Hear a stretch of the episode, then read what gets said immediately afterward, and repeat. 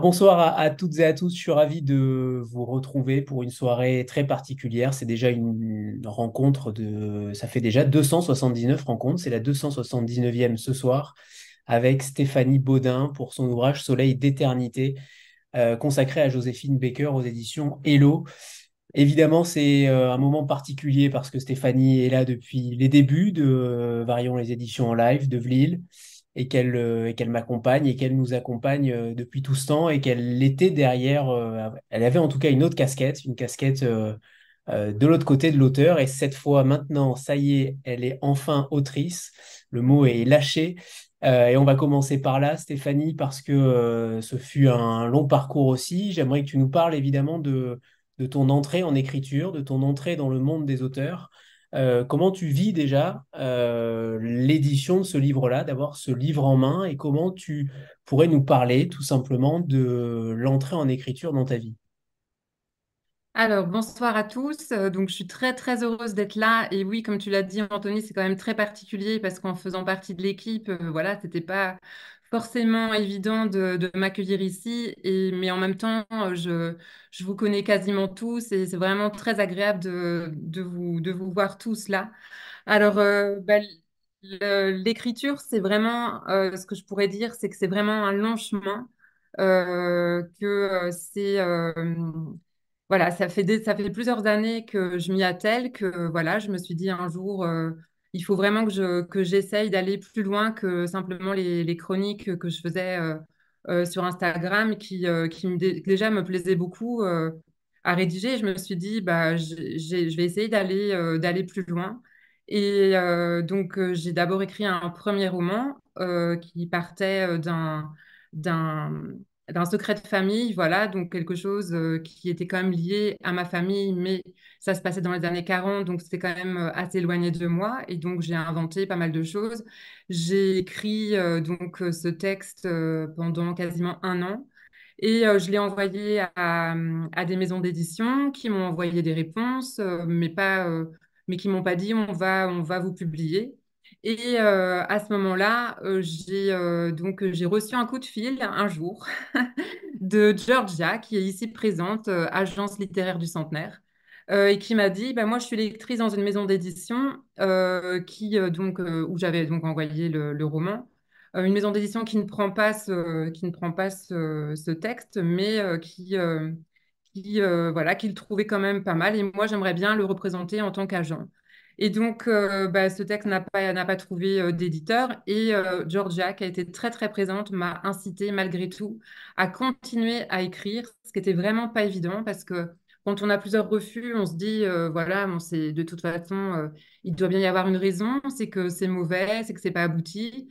Et Georgia, elle était la seule à y croire vraiment et à me dire, mais non, non, tu es une autrice, il faut pas que tu doutes.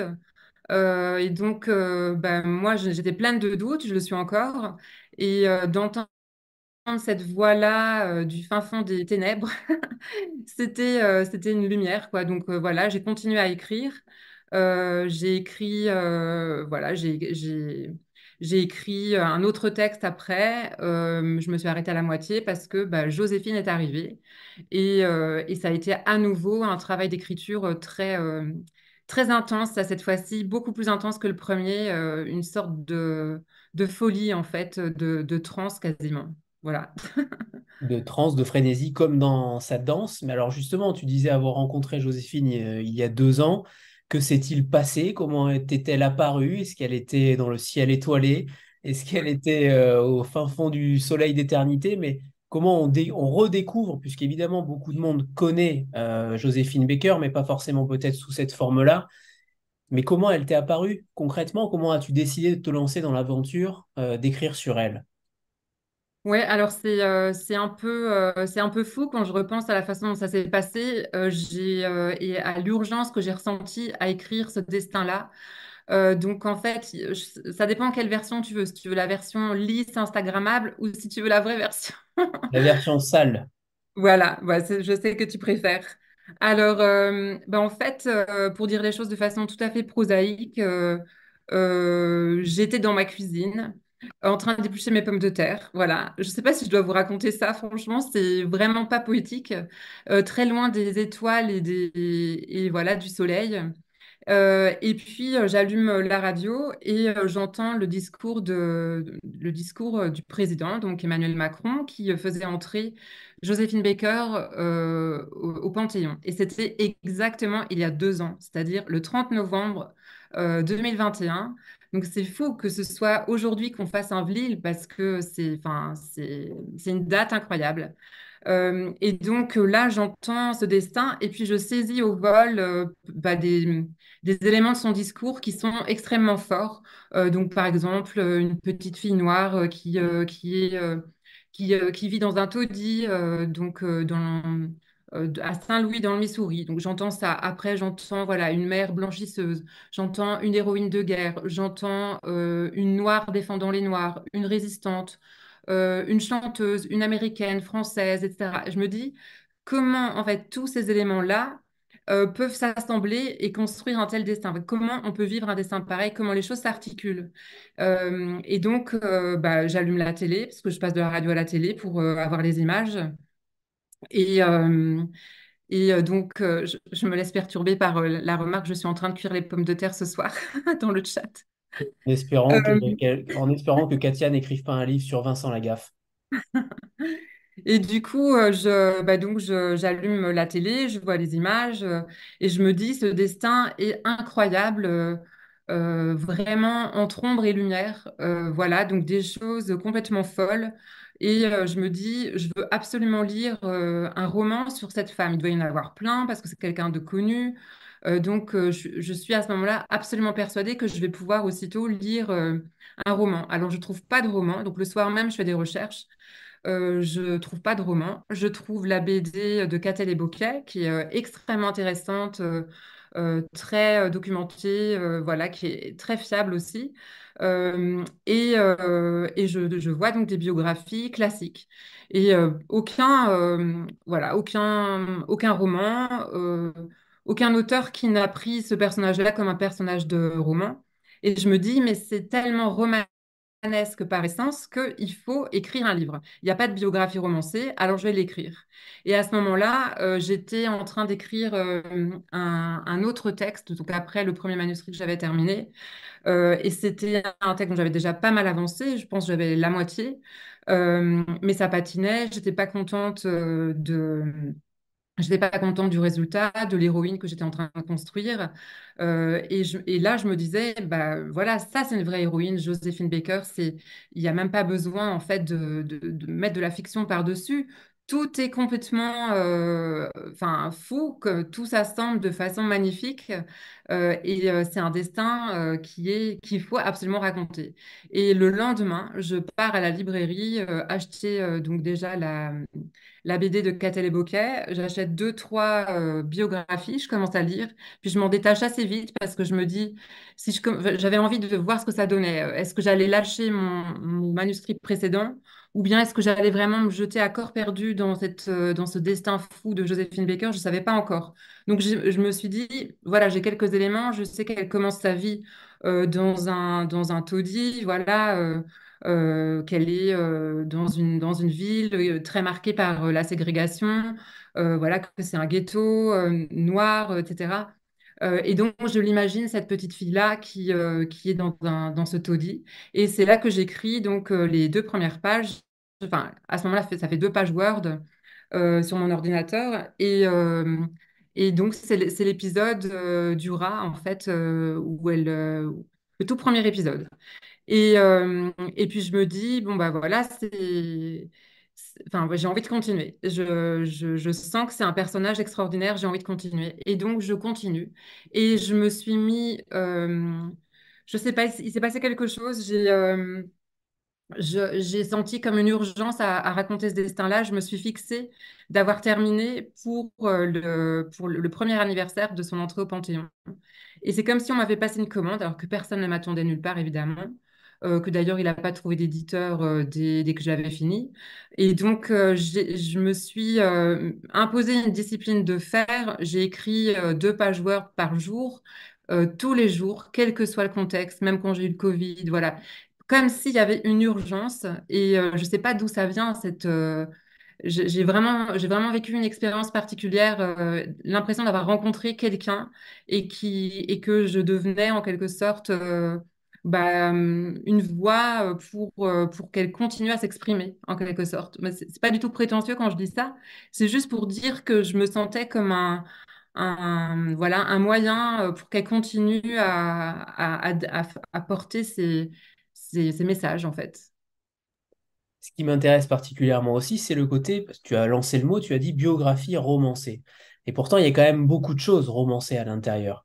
Euh, le, décor historique n'est là qu'en euh, filigrane, finalement. Est-ce, que tu t'es posé la question aussi de peut-être d'en faire un roman sur toute la durée? On sait qu'aujourd'hui, le terme roman est quand même euh, beaucoup galvaudé, beaucoup d'histoires personnelles ou de biographies romancées sont inscrits dans la maison d'édition en tant que roman. Euh, est-ce est-ce, est-ce que cette réflexion t'est venue aussi euh, parce que tu le dis euh, en fin d'ouvrage que il y a beaucoup d'éléments euh, subjectifs, beaucoup d'éléments que tu as euh, ajoutés, tu t'es fait euh, euh, la chantre de, de la voix de Joséphine Baker. Est-ce que cette question t'est aussi apparue euh, nécessaire ou au contraire, puisque tu n'as pas de passé d'historienne, donc ça aurait pu se poser en, tant que biographie romancée, mais c'était quand même peut-être un pari euh, dangereux. Euh, comment tu as évalué justement ces deux aspects-là? Alors, j'ai mis à la fin effectivement que c'est une biographie romancée et que ça me permet d'avoir la capacité, euh, bah, bah, une certaine liberté en fait. Effectivement, je ne suis pas la biographe de Joséphine Baker. Donc, il y a des, des gens euh, qui ont fait des recherches, qui sont allés euh, vraiment sur le terrain. C'est le cas de, de Catel, par exemple, qui est allé à Saint-Louis, pour justement croquer les, les maisons, enfin voilà, les gens, etc. Il y a des, y a des gens qui ont rencontré la famille, qui ont, qui ont cherché dans tous les documents possibles et qui ont écrit vraiment une biographie. Donc, moi, par contre, alors c'est romancé dans la mesure où je mets en scène euh, des choses qui existent bien. C'est-à-dire qu'en fait, je me suis permis cette liberté-là de rentrer dans sa tête. C'est-à-dire quand elle parle, évidemment, ce n'est pas elle euh, qui a, prononcé ces phrases de cette façon-là. Euh, quand je la fais penser ou parler à voix haute ou pour elle-même, toutes les pages en italique, bah, c'est moi qui la fais parler de cette façon. Donc il y a une liberté aussi par rapport au langage qu'elle choisit. Parce que peut-être que Joséphine Baker ne parlait pas comme ça. Alors j'ai écouté beaucoup, évidemment, beaucoup de, documents audiovisuels parce que c'est quand même la chance qu'on a d'avoir tous ces documents. Donc, je, l'entendais, euh, bien sûr, euh, je l'entendais parler, mais euh, donc avec ce lyrisme qu'elle a toujours, avec cet accent américain qu'elle a, avec cet enthousiasme qu'elle a dans la voix toujours. Donc, voilà, mais après, ce sont mes mots, ce sont pas les siens. Et donc, c'est pour ça qu'il y a une part de liberté. Mais la trame, de sa vie, je l'ai entièrement respectée. Tous les faits, en fait, je les ai, euh, j'ai essayé de les, d'en rendre compte à un moment donné. Euh, mais la liberté que j'ai par-dessus, c'est justement différemment d'une, d'une biographie classique. C'est que je, je vais choisir certains épisodes, je vais zoomer à certains moments, je vais passer plus vite, je vais utiliser les vitesses narratives, voilà, je vais ralentir à certains moments, accélérer à d'autres euh, parce que ça me permet, certains épisodes, de mettre en lumière ce qui, moi, me paraît important de dire sur Joséphine Baker, en fait. Et hum, finalement, ma vision de Joséphine Baker. Donc ça, ça reste complètement subjectif et c'est pas, euh, c'est pas donc euh, une démarche scientifique, euh, voilà, d'un historien qui, qui va donner la même proportion en fait à tous les épisodes et qui va pas choisir de développer un aspect plus qu'un autre.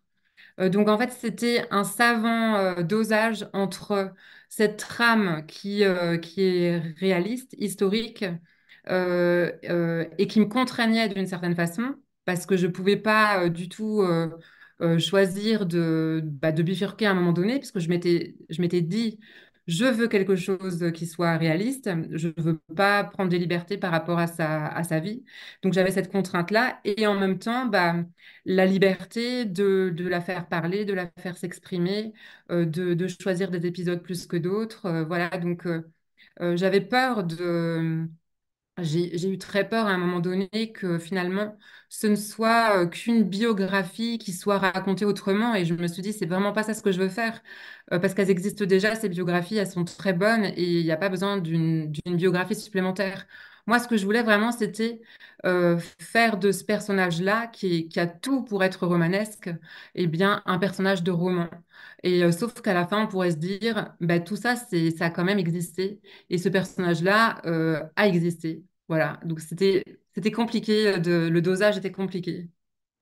Et alors justement, tu parlais des, passages en Italie qui sont récurrents, cette petite voix, je ne sais pas si c'est une voix qu'elle entend dans sa tête, si, si c'est toi qui, euh, qui entre véritablement dans sa tête aussi, qu'est-ce qu'elle représente? Qu'est-ce que représentent tous ces passages en italique pour toi? Parce qu'ils sont extrêmement présents et on sent une sorte d'incantation, une sorte de scansion aussi. Euh, comment tu l'as, comment tu l'as travaillé et qu'est-ce qu'elle représente? Alors, ces pages-là, c'est des pages très particulières. Ce sont, euh, ce sont des pages que j'ai écrites la nuit, euh, quand j'étais dans un demi-sommeil euh, et que, alors, euh, ce que je vais vous dire là, ça, peut vous étonner, mais rassurez-vous, euh, tout est très rationnel. C'est-à-dire que j'entendais la voix de Joséphine Baker, non pas parce que c'était quelque chose de magique ou de mystique, hein, c'est, beaucoup plus simple que ça. C'est qu'en fait, bah, j'ai, écouté, comme je vous disais avant, un nombre incroyable de, documents sonores, voilà, audiovisuels, etc. Et je me couchais sur des podcasts. Euh, donc, je m'endormais euh, sur des, podcasts euh, le, soir. Et donc, sa voix, elle était extrêmement présente. Et ça m'arrivait de me réveiller en pleine nuit et d'entendre cette voix-là, donc cette même voix que j'avais entendue dans les podcasts, mais qui ne disait pas la même chose que dans les podcasts et qui, qui me disait un peu des choses par rapport au point où j'en étais dans le, dans le récit. Et donc, c'est comme si en fait elle, elle, euh, elle, elle avait euh, parlé. Je me suis dit, ces, phrases-là, si je si je les note pas quelque part, demain matin, elles sont perdues. Donc je, je prenais mon téléphone. Euh, donc c'est arrivé plusieurs fois. hein. Je prenais mon téléphone, j'allais dans les notes et j'écrivais en fait tout ce qui me, tout ce qui me venait. Je laissais aller un peu comme dans un rêve en fait, un peu comme quand on se réveille le matin, qu'on a été saisi par un rêve extrêmement euh, euh, prégnant et que on se, on sait que si on n'écrit pas quelque chose sur ce rêve, dans un quart d'heure, on l'aura oublié et que dans la journée, on aura peut-être un vague souvenir de quelque chose, mais que on sera incapable d'en reconstituer en fait, euh, euh, le, vraiment le, le récit. Et euh, ben, ça me faisait cet effet-là, c'est-à-dire que j'avais l'impression que qu'il y avait des choses très importantes euh, là qui, euh, qui se jouaient parce que c'était un peu une voix. Et je me suis dit, bah, finalement, ces pages-là, je vais les intégrer euh, au récit parce que bah, c'est un peu comme si on, c'est un peu comme, comme lui donner une voix. Alors, c'était aussi un choix de la première personne alors que j'avais fait le choix de la troisième personne pour le reste du récit. Et ça, ça a été une question aussi au départ. Je me suis dit, comment je raconte euh, ce, des- ce destin-là? Est-ce que je le raconte à la première personne avec euh, Joséphine qui prend en charge le récit, euh, sachant que bah, elle avait écrit, bon, elle avait 25 ans à ce moment-là, mais une biographie avec quelqu'un, quelqu'un parce qu'elle parlait pas du tout bien français. Et donc, il y a, quelqu'un qui a, qui a mis en forme en fait ces discussions avec elle et elle raconte déjà pas mal de choses. Et ça, c'était donc forcément la première personne. Et je me suis dit, il faut quand même, pour qu'on ait l'impression aussi que c'est un roman, que je sorte de ce jeu d'une personne réelle et que je passe à la troisième personne. Et ces, pages-là, justement, c'était une façon de réintroduire finalement la première personne, mais par petites touches voilà, et donc je les ai laissés en, en me demandant même s'il fallait pas que j'en mette plus. Euh, et puis finalement, je me suis dit non, euh, c'est, ça ponctue comme ça les, grands épisodes de sa vie. Et c'est un peu, voilà, des respirations, des, ce qu'elle pourrait se dire. C'est un peu comme si on était dans sa tête, en fait, comme si elle se parlait à elle-même, ou voilà, il y a, y a, un côté peut-être un peu plus lyrique, parce que quand elle s'exprime, Joséphine Baker, quand on l'entend à la radio, elle est très lyrique dans sa façon de parler, elle emploie des métaphores, elle, est, elle a un vocabulaire assez, assez soutenu aussi. Et donc, je me suis dit, bon, alors bien sûr, c'est pas comme ça qu'elle parlerait, la façon dont moi j'ai écrit ces pages, c'est pas forcément comme ça qu'elle parlerait, mais il y a un peu d'elle quand même, finalement, euh, dans ma tentative de, restituer le, lyrisme, peut-être. Alors, j'aimerais que tu nous parles évidemment de son parcours. Alors, il est immense, on a l'impression qu'elle a vécu euh, mille vies. Euh, si tu devais définir son parcours et peut-être ce qui t'a le plus animé, euh, elle qui a euh, comme attrait évidemment de, danser pour, euh, tu, l'écris, pour ne pas sentir le froid, la faim, la misère de son ghetto. Au début de son existence, il y a des pages très fortes au début pour, pour voir qu'elle utilise cet art-là pour combattre en réalité le, mal, pour combattre ce, qui, ce, qui, ce qui est noir autour d'elle. J'aimerais que tu nous parles de cela, de justement de ce qui t'a ce qui t'a animé au fil de l'écriture? Est-ce que tu as découvert des choses sur elle? Est-ce que euh, il y a des événements qui t'ont plus marqué que d'autres? Alors, euh, c'est vrai que quand on commence, on se dit que quand on commence à, vouloir raconter son destin, on se dit qu'on est au pied de l'Everest parce qu'il y a tellement de choses.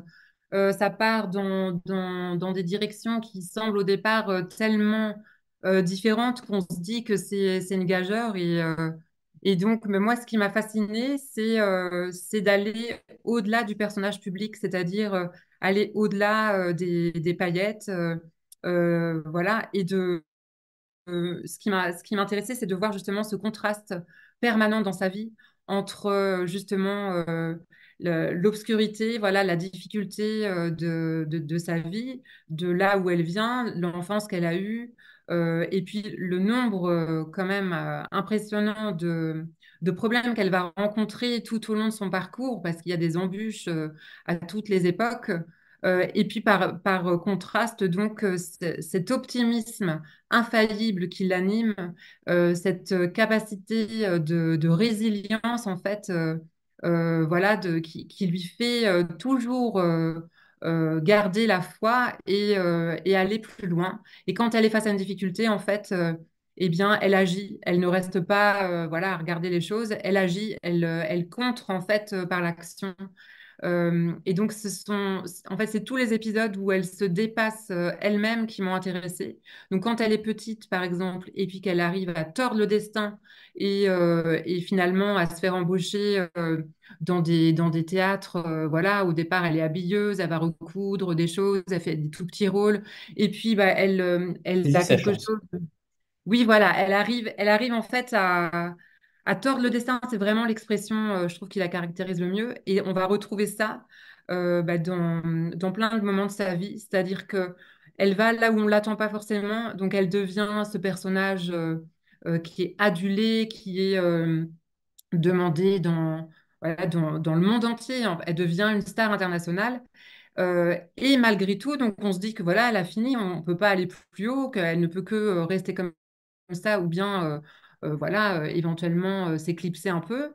Et finalement, eh bien, la guerre arrivant, elle va se saisir finalement de tout ce qu'elle a construit, toute cette lumière, toute cette réputation, voilà, tout, tout ce réseau, pour finalement rendre à la France ce que euh, ce que ce qu'on lui a donné, c'est-à-dire la capacité de vivre euh, librement, euh, sans le regard de, du racisme qu'elle a connu, sans voilà, en étant dans un pays qui ne connaît pas la ségrégation évidemment, la France, alors qu'elle vit dans un, elle vivait, elle avait vécu dans un État voilà ségrégationniste, voilà, et, donc voilà, elle est toujours là où on ne l'attend pas.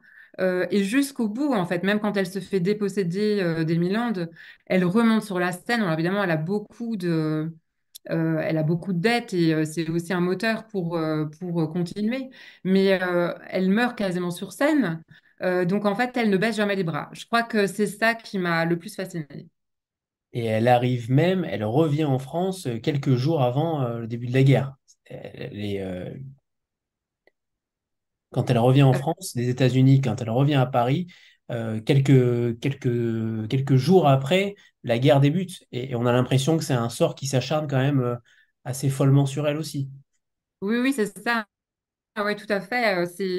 euh, elle, vit dans un siècle quand même un peu fou, un, monde un peu de, de ténèbres, voilà, où, où dans un, dans un pays, dans un État, elle est confrontée à la ségrégation, et puis dans le pays qui l'a accueillie et où elle était devenue euh, quelqu'un euh, qui, peut vivre librement, à nouveau, c'est, une difficulté euh, incroyable. Voilà, la guerre qui éclate, et, voilà. Donc, oui, en fait, c'est très, très romanesque, en fait. C'est une définition même du, du romanesque parce que euh, c'est pas un long fleuve tranquille, c'est toujours un destin chahuté. Voilà, et, et c'est ce qui lui permet aussi de se révéler vraiment, de révéler vraiment sa nature profonde euh, une femme qui est capable de s'engager, une femme qui a des idéaux, une femme voilà qui construit euh, qui construit euh, toute une tout un toute une tout un idéal en fait avec ses enfants, avec voilà son engagement. Donc, donc un, une étoile vraiment dans la lumière, dans la dans l'obscurité pardon, qui, qui met qui met la lumière là où on, désespère d'en d'en avoir. Ce qui m'a beaucoup surpris, c'est que on a l'impression que, que, ce soit dans, ton livre ou dans, le reste euh, des, ouvrages, elle est quasiment érigée en tant que sainte. Euh, c'est ça qui est plutôt surprenant aussi. On a l'impression qu'elle n'a aucune part d'ombre. Est-ce que c'est vraiment possible ça?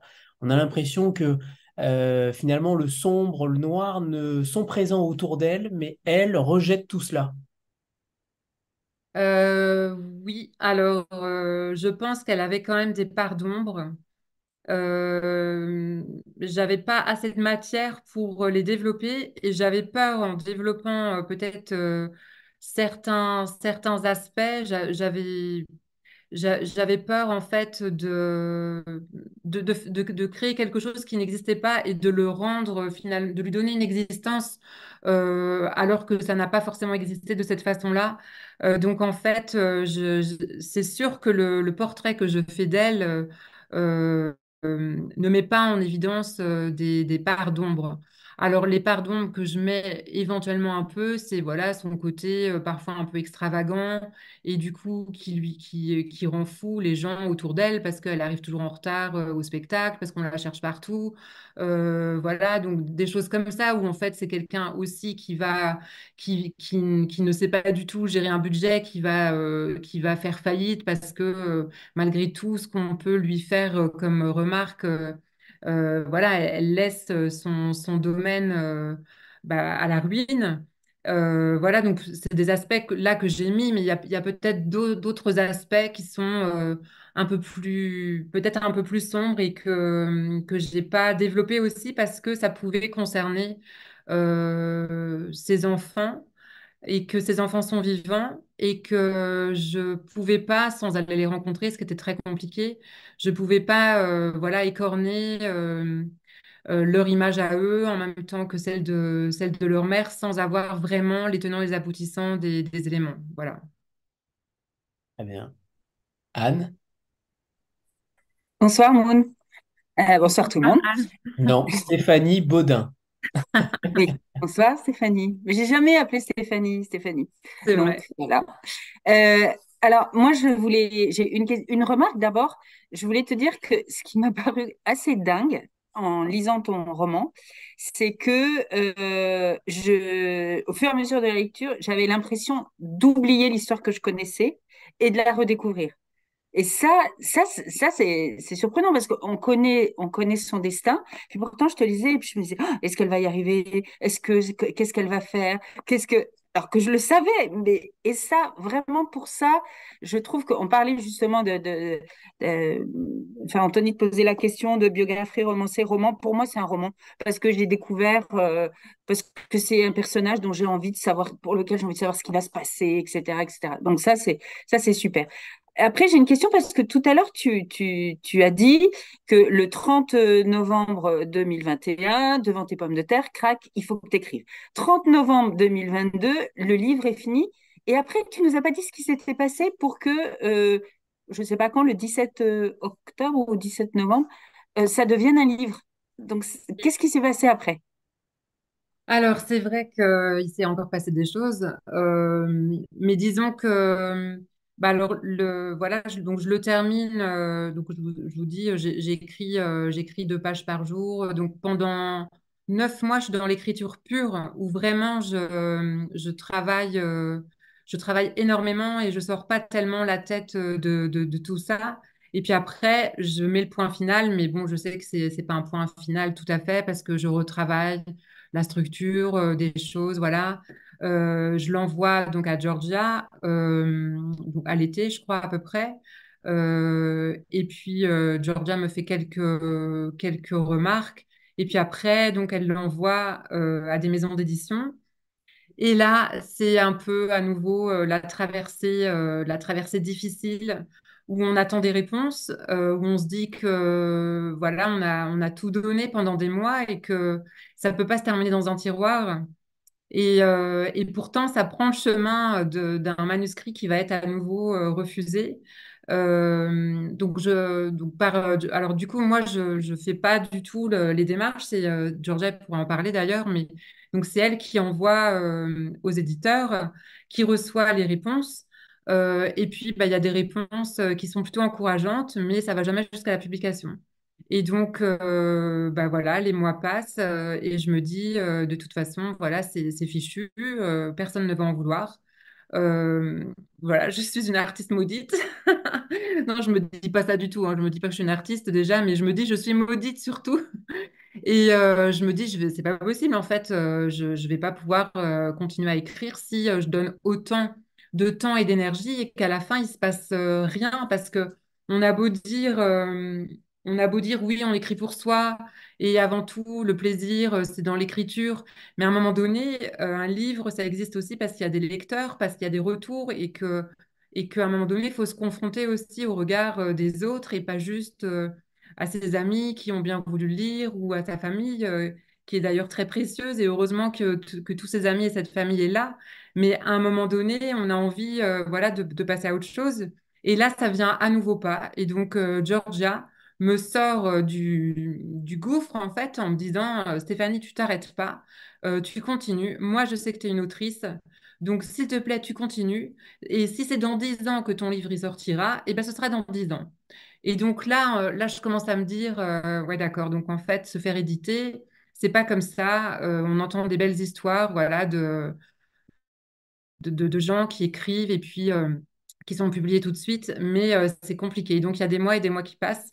Euh, et moi, je laisse tomber dans ma tête, hein, c'est-à-dire, je me dis, euh, voilà, l'anniversaire de, de Josephine Baker au Panthéon, c'est passé, donc euh, je, je pense que ça n'intéressera plus tellement. Voilà, ça n'a pas intéressé à ce moment-là, ça n'intéressera peut-être plus. Euh, et je suis vraiment très triste pour euh, Joséphine. Parce qu'elle mérite vraiment qu'on la mette dans la lumière. Et puis, bah, donc, je, je commence à écrire autre chose. Euh, voilà, j'écris. Euh, j'ai toujours pas de réponse positive. Et puis on arrive en juin dernier. Euh, et là, en fait, euh, donc il y a une maison d'édition qui, euh, qui est très intéressée. euh, que, donc Georgia était en relation avec euh, cette maison, euh, a donné mon manuscrit. Et puis bah, la maison est très intéressée, donc Hello Édition, euh, parce que voilà, c'est un personnage euh, qui plaît. Et, et donc, euh, bah, on me contacte et, euh, donc, euh, bah, il est question tout de suite voilà, d'é- d'éditer le texte. Voilà, et j'y croyais absolument plus et, c'est arrivé quand même. Voilà ce qui s'est passé les, mois suivants. Donc, bah, en fait, des, mois d'attente, de remise en question, de, doute, de doute et en même temps, la, voilà, la, volonté d'aller plus loin, de ne pas se laisser embourber comme ça parce qu'il n'y avait pas de réponse immédiate. Et puis, donc, la volonté d'aller sur un autre texte. Et puis, Georgia me disait toujours, bah, tu t'en fiches, tu continues à travailler. Toi, ton, tu fais ton boulot. Ton boulot, c'est de travailler. Euh, donc, bah, tu écris tes textes. Voilà. Et puis, à un moment donné, bah, ça va s'aligner. Euh, et le travail, ça paye toujours. Et donc, à un moment donné, bah, tu auras, tes manuscrits, ils seront là. Puis, il y en a peut-être un qui va prendre. C'est pas forcément le premier que tu as écrit. Et puis après, il y en aura peut-être un autre. Et, euh, voilà, toi, tu fais ton travail et puis l'édition, c'est autre chose. Et ça, c'est mon travail. Et donc, voilà, c'est comme ça que ça s'est passé. Enfin, je sais pas, Georgia, si tu veux intervenir, euh, on t'entend pas. Oui, oui, Ouais, oui, Ah, voilà, voilà. Euh, bah, j'ai pas grand-chose à dire, tu as tout dit, Stéphanie, mais, euh, mais c'est vrai. Euh, la seule chose à retenir, je crois que c'est important, c'est c'est pas parce que vous écrivez un livre que c'est celui-ci qui va être édité, c'est ce que tu as dit, c'est-à-dire que vous, vous avez décidé de vous mettre à écrire, c'est super. Euh, maintenant, euh, c'est pas pour autant que le monde s'aligne à ce moment-là. Et, je, crois que c'est vraiment important de le retenir. Euh, c'est pas grave, un an, deux ans, trois ans, huit ans, euh, tant qu'à un moment ça décolle. Une fois que ça a décollé, c'est déjà beaucoup plus simple, mais en fait, rien ne dit que parce que vous écrivez un premier manuscrit, c'est lui qui va partir. Et je pense que ça, c'est ce qu'il faut retenir. Oui, c'est ça. Mais sauf qu'il y a plein de, il y a, il y a un temps infini à ce moment-là pour désespérer complètement de l'écriture et se dire qu'on ne vaut rien. Et c'est là qu'il faut tenir, en fait. Et ça peut décoller même après la mort, il paraît. Ouais, ouais, voilà. Ouais. Euh, j'aimerais que, j'aimerais que tu, que tu puisses nous parler, évidemment, parce que si- ce qui, euh, ce qui éclabousse le livre aussi, c'est son amour de la France, son amour de Paris euh, et de Marseille lorsqu'elle euh, est, obligée pendant la guerre de euh, d'aller là-bas pour se produire. Mais hum, son amour de Paris, il est impressionnant. C'est plus qu'un pays d'adoption, c'est son véritable pays, la France. Et, c'est plutôt rare. Alors on pense à Jane Birkin aussi, qui a eu aussi ce, destin-là, mais mais pour le coup, Joséphine Baker, c'est véritablement plus qu'une transfuge. On est, on est au-delà de ça. Est-ce que tu pourrais nous parler justement de cet amour qu'elle a pour, ce pays-là? Ouais, alors c'est vrai que c'est euh, un, amour euh, très fort qui va chercher euh, au tréfonds d'elle-même. Euh, et d'ailleurs, je pense aussi que ça a beaucoup joué dans le choix de Joséphine comme femme euh, pour, euh, pour entrer au Panthéon parce que euh, elle a si bien, euh, elle elle a tellement aimé la France, elle a si bien défendu euh, la France que, euh, est devenue euh, française et l'em- l'emblème, en fait, même l'icône euh, française euh, par excellence. Euh, alors qu'effectivement, elle naît euh, américaine, afro-américaine, euh, qu'elle n'était pas forcément destinée à traverser l'Atlantique. Euh, voilà, qu'elle elle saisit sa chance à ce moment-là de, traverser l'Atlantique. Et en fait, euh, son, amour, c'est euh, principalement parce qu'elle trouve euh, son amour de Paris et de la France, c'est principalement parce qu'elle trouve dans ce pays-là euh, justement euh, une liberté euh, d'expression, une, liberté d'action euh, qu'elle n'a jamais connue. Et en fait, elle sent très bien euh, que euh, ici, en Europe, en France en tout cas, on vit autrement que chez elle, euh, que les Noirs euh, n'y sont pas vus euh, comme étant des, personnages voilà, qu'on va mettre au banc de la société, qu'on va molester, voilà, parce qu'elle elle assiste quand même à, des émeutes à Saint-Louis, des émeutes qui sont terribles, hein, qui ont été un, un événement historique très important pour, pour la région. Donc, elle a vu ce qu'on pouvait faire en fait à, cette communauté noire, comment on peut euh, abîmer en fait euh, euh, des, des êtres humains. Et elle arrive en France. Alors, bien sûr, il y a, il y a un regard un peu naïf sur la France à un moment donné parce qu'elle est jeune, qu'elle voit une vie très différente. dans les rues de Paris, une liberté, des, des femmes qui ont, qui ont l'air d'être finalement dans les années folles assez libres. Et donc, euh, il y a une forme de naïveté parce que elle se dit, euh, bah voilà, il n'y a pas de racisme en France. Alors, il y en a quand même, évidemment. Et puis, le, regard euh, de la France euh, sur les Noirs, il est aussi parfois un peu ambigu. Euh, parce qu'on est quand même, euh, voilà, avec un regard euh, colonialiste, un goût pour l'exotisme, certes, mais voilà, enfin, une ambiguïté, encore une ambiguïté. Donc il y a quand même du racisme, mais tellement moins que chez elle qu'elle est absolument reconnaissante à la France euh, de, proposer, enfin voilà, à ses citoyens une, pareille liberté.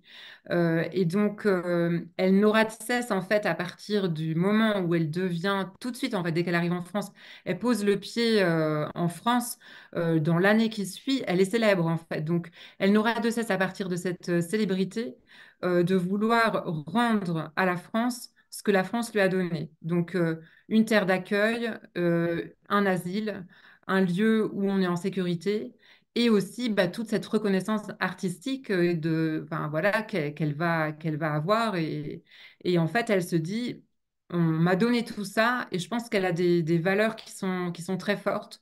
C'est une femme qui est intègre, qui, qui a une droiture sans faille, qui est extrêmement généreuse. Euh, et donc, elle, euh, voilà, elle se dit, euh, la France est en, danger, il y a des périls voilà, qui, la menacent un peu partout avec la montée du nazisme. et donc, je ne peux pas faire autrement que de rendre à la France ce que la France m'a donné.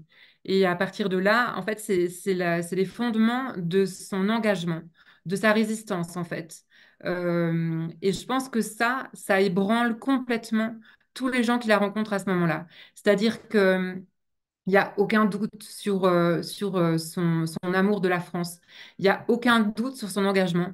Et donc, quand elle rencontre Aptel, qui appartient donc au deuxième bureau, donc en fait, le contre-espionnage, au début, il peut avoir des doutes parce qu'il se dit, on me présente cette femme euh, voilà, elle n'est pas discrète, euh, elle est, c'est quand même euh, une femme qui est dans la lumière, c'est aux antipodes a priori des services secrets.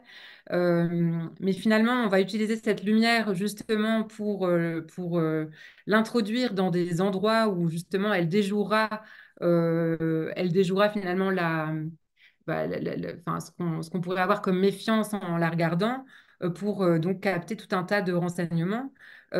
Et en fait, on a absolument confiance en elle très vite parce que c'est une femme qui, qui est solide, qui, qui, qui, qui, n'arrête pas de dire aussi toutes les, tout le bien qu'elle pense du général de Gaulle, etc. etc. Donc voilà, ça, crée, ça crée un amour, son amour, il est dans, dans tous les éléments de sa vie, on le retrouve partout pour la France, ça ne se démentira pas en fait jusqu'à la fin. Alors, avant que Jennifer pose sa question, on va faire évidemment la photo de groupe, avant que je n'oublie. Voilà. Avec en plus, on a la chance d'avoir euh, le prix Vlil 2022, Alexandra Kochelik, qui est là en plus. Et ah ça, oui, ce n'est pas rien. C'est pas rien. on t'embrasse, Alexandra. Attendez, je ne l'ai pas prise. Ne baissez pas vos livres. C'est bon, parfait. Merci. Jennifer, c'est à toi. Bonsoir à tous. Euh, bonsoir Stéphanie. Euh, bah écoute, alors je, suis un petit peu impressionnée de te parler euh, à travers un écran, c'est idiot, mais bon, voilà. voilà, ça, je te vois, ça va mieux, parce que je voyais Anthony, alors ça me faisait pas ah pareil. Ah oui, d'accord. J'aime bien, hein, mais... On est identique, on est identique. Euh, bah écoute, moi j'ai voilà, j'avais prévu de le lire en papier parce que j'ai un peu du mal des fois avec les versions numériques. Et puis euh, comme je l'avais pas encore reçu, j'ai démarré une page, deux pages, et puis bah, j'ai dévoré en je sais pas une journée. voilà. Ah. Et j'ai pas pu m'arrêter, donc c'est plutôt bon signe. Et écoute, franchement, j'ai trouvé vraiment génial. Voilà, j'ai été euh, admirative de la, somme de d'informations qu'il y avait. J'ai trouvé ton style euh, vraiment, euh, bah, je trouvais qu'il te ressemblait quand même. Mais en plus de ça, euh, je trouvais qu'il y avait un côté très pro que on n'aurait pas forcément dit un premier roman. En fait, voilà. Donc moi, une très très bonne surprise. en plus, j'ai beaucoup aimé les thèmes tu as choisis. bon, le, fait que ce soit une femme forte, qu'elle ait fait des tonnes de trucs, on le savait. Mais j'ai beaucoup aimé le côté qu'on a tendance à oublier en fait avec la France, que, ça avait été quand même une terre d'accueil, de liberté, et ben, c'est bien de le rappeler de temps en temps. Et moi, c'est vraiment le message que j'ai retenu de, ton livre aussi, en plus euh, du, personnage de Joséphine Baker, qui est ce qui est, hein, qui est extraordinaire, c'est sûr. Donc euh, voilà, ça c'était vraiment super. Et puis bon, euh, on a voyagé dans le temps, donc ça c'était génial, l'ambiance était super bien rendue. Et du coup, je me suis demandé, mais j'ai imaginé la somme de travail que tu avais dû faire pour tous les détails que tu as, mis, euh, les ambiances, les, personnages, tous les gens qu'on rencontre, etc. Et donc, je me suis dit, comment tu as, fait ce travail-là, en fait, ce travail de documentation qui est quand même, à mon avis, énorme. Hein. Oui, alors euh, bah, c'est vrai que c'était un travail en plus de, l'écriture, c'est-à-dire je le je menais en parallèle, c'est-à-dire que d'abord ce que j'ai fait, euh, j'ai lu la biographie de, de Catel et Bocquet en me disant euh, c'est quand même une somme. Je connaissais euh, d'autres, euh, enfin, d'autres volumes que, que, donc ce duo avait réalisé et je savais que c'était extrêmement bien documenté et, et, très fiable. Donc je me suis dit, je vais commencer comme ça, en fait, par cette bio-là. Donc celle-là, je l'ai lue en entier d'abord. et puis ensuite, je me suis dit, il faut que je me méfie. Donc j'ai lu, lu aussi en parallèle de, bah, plusieurs, je les ai là, mais je ne vais pas vous les montrer, hein, ce n'est pas forcément intéressant, mais bah, j'ai lu d'autres biographies. Et en fait, chacun a un point de vue un peu différent. Donc il y a il y a des événements qui vont, qui vont être euh, racontés avec plus de détails euh, dans certaines bios, euh, d'autres où on va, on va pas forcément. Enfin, il y a quand même aussi, malgré ce que je disais au début, il y a quand même des différences entre les différentes biographies. Entre les biographies et donc tout n'est pas identique. Alors, ce que j'ai fait, c'est que j'avais fait une chronologie de, de sa vie je me suis dit quels sont les événements en fait qu'il faut absolument euh, choisir de raconter parce qu'ils éclairent le personnage. Et à partir de là, je me suis dit bah, je, vais, euh, je vais avancer en greffant euh, certains épisodes. Et donc, il y avait des moments où c'était compliqué parce que bah, je n'avais pas forcément les mêmes versions. Et donc, même dans les biographies qui sont beaucoup plus, beaucoup moins euh, romancées, évidemment, qui ne sont pas romancées euh, par rapport à la mienne, il y, a des différences. Alors je me suis dit, qu'est-ce que je vais faire moi avec tout ça? Et donc, euh, alors je peux vous montrer, j'ai pris mon, cahier. donc j'avais un, un cahier où je notais énormément de, choses. Et donc par exemple, je ne sais pas si vous voyez, mais il y a trois colonnes. Et donc, par exemple, là, ça correspond euh, aux trois biographies et, euh, je, et donc je, je, mets en, je mets en fait en, en parallèle bah, les, les, événements et avec les dates que je souligne, etc. Et je me dis, bon voilà, en telle année, il y a quand même, elle est à tel endroit. Ça, c'est pas négociable. Elle est, elle est par exemple en mars, mars 41, elle est à Tanger. Voilà, ça, je peux pas le changer. Et donc, je regarde, ce que, je regarde en fait ce que les uns et les autres disent. Et puis, je me dis, bon, quel est l'événement important à ce moment-là? Ou bien, s'il n'y a pas forcément un événement important, euh, bah, quelle est l'ambiance en fait? Donc, euh, quand elle euh, traverse le désert, quand, quand voilà, elle traverse, quand elle traverse la Méditerranée, ou voilà. Et donc, bah oui, c'était un, c'était un travail important de documentation. Euh, et en même temps, ça m'a pas paru euh, si lourd que ça à faire parce que je l'ai fait petit à petit. Euh, quand j'avais besoin d'un événement, en fait, j'allais faire des recherches précisément. et puis, j'ai écouté donc à peu près à ce moment-là tous les podcasts qui ont été, qui ont été faits autour de ce personnage-là. J'ai cherché dans les archives. les documents donc sur l'INA par exemple j'ai regardé plein de vidéos euh, et donc, j'étais baignée aussi dans cette atmosphère-là, dans ces chansons, dans ces spectacles, euh, dans une ambiance aussi qu'on sent, en fait, dans, avec sa façon de parler aussi, de, ce qu'elle raconte, euh, voilà. Et, et donc, bah, tout ça, en fait, ça, ça je sais pas comment dire, ça, ça se tisse. à un moment donné, ça, ça s'emboîte, il y y a des choses où on se dit là il faut créer telle ambiance, là il faut, euh, là, il faut davantage faire avancer l'histoire parce qu'il y a, parce qu'il y a des années encore à raconter derrière, donc il faudrait peut-être que j'accélère un peu. Là, ça vaut le coup de, s'intéresser à cet épisode en particulier, donc euh, bah, on fait un zoom voilà, sur, euh, sur quelque chose d'important. et donc, donc j'avance comme ça en disant que bah, y a quand même des voilà, il y a quand même toute une, euh, toute une chronologie à respecter et qu'il faut que ce soit à peu près proportionné. Euh, voilà, donc c'est plein de choix, mais voilà, je, là j'ai écouté des nouveaux podcasts que je n'avais pas écoutés parce qu'ils sont sortis après voilà, quand j'avais déjà fini.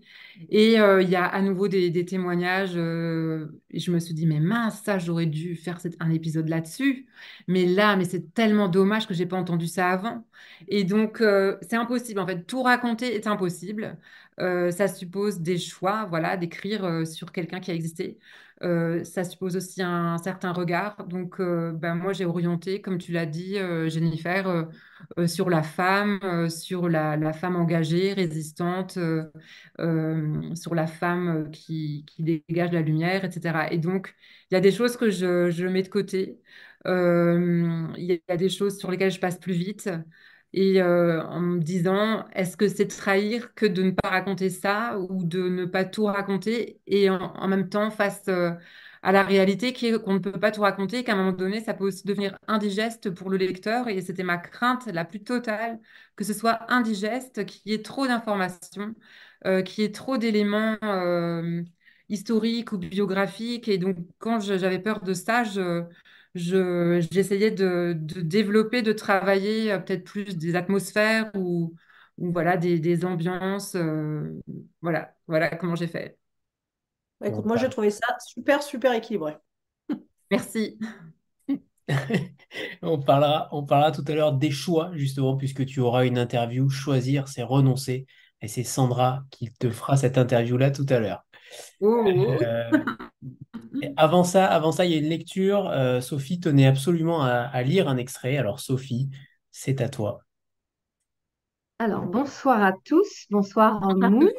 Bonsoir, Stéphanie. Je ne sais pas, je... moi c'est Moon, mais voilà. Oui, oui. Euh, je l'ai terminé donc cette nuit et bon, j'ai beaucoup aimé.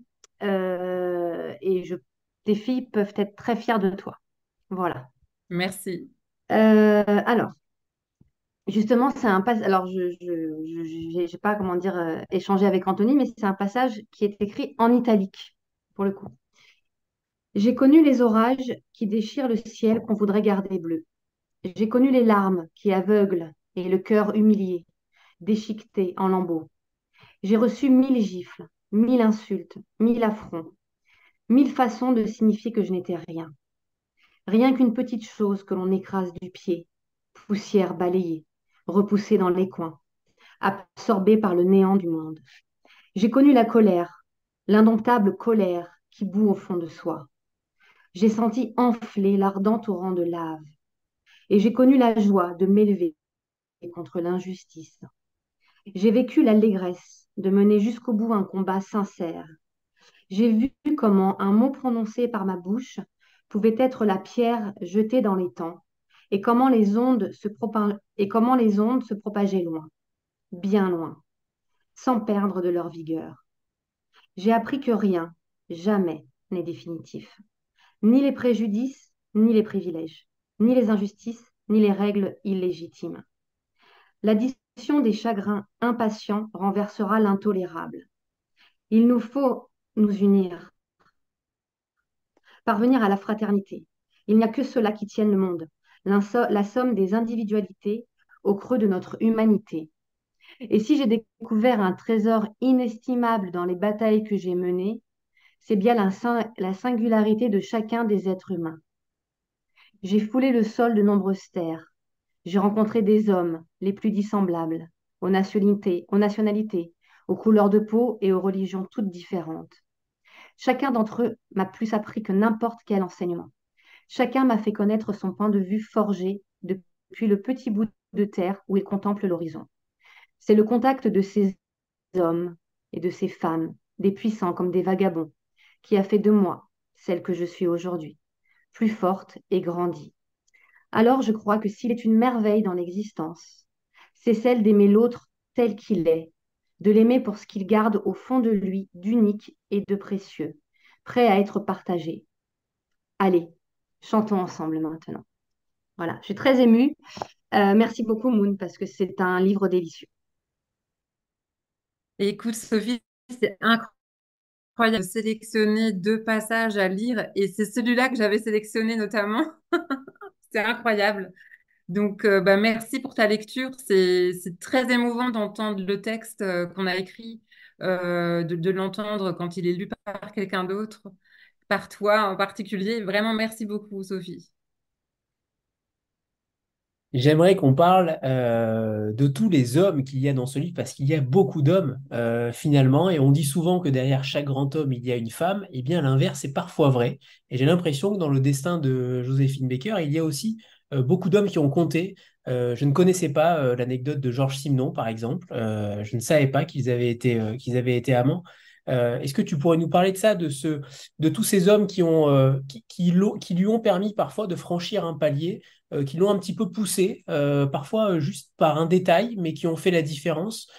Ils sont nombreux dans ce livre-là, et j'imagine que tu ne les as pas tous évoqués, mais est-ce que tu la vois aussi comme une, comme, l'icône même d'un certain féminisme, d'un féminisme qui, dépassait parfois les frontières et qui dépassait surtout les temps?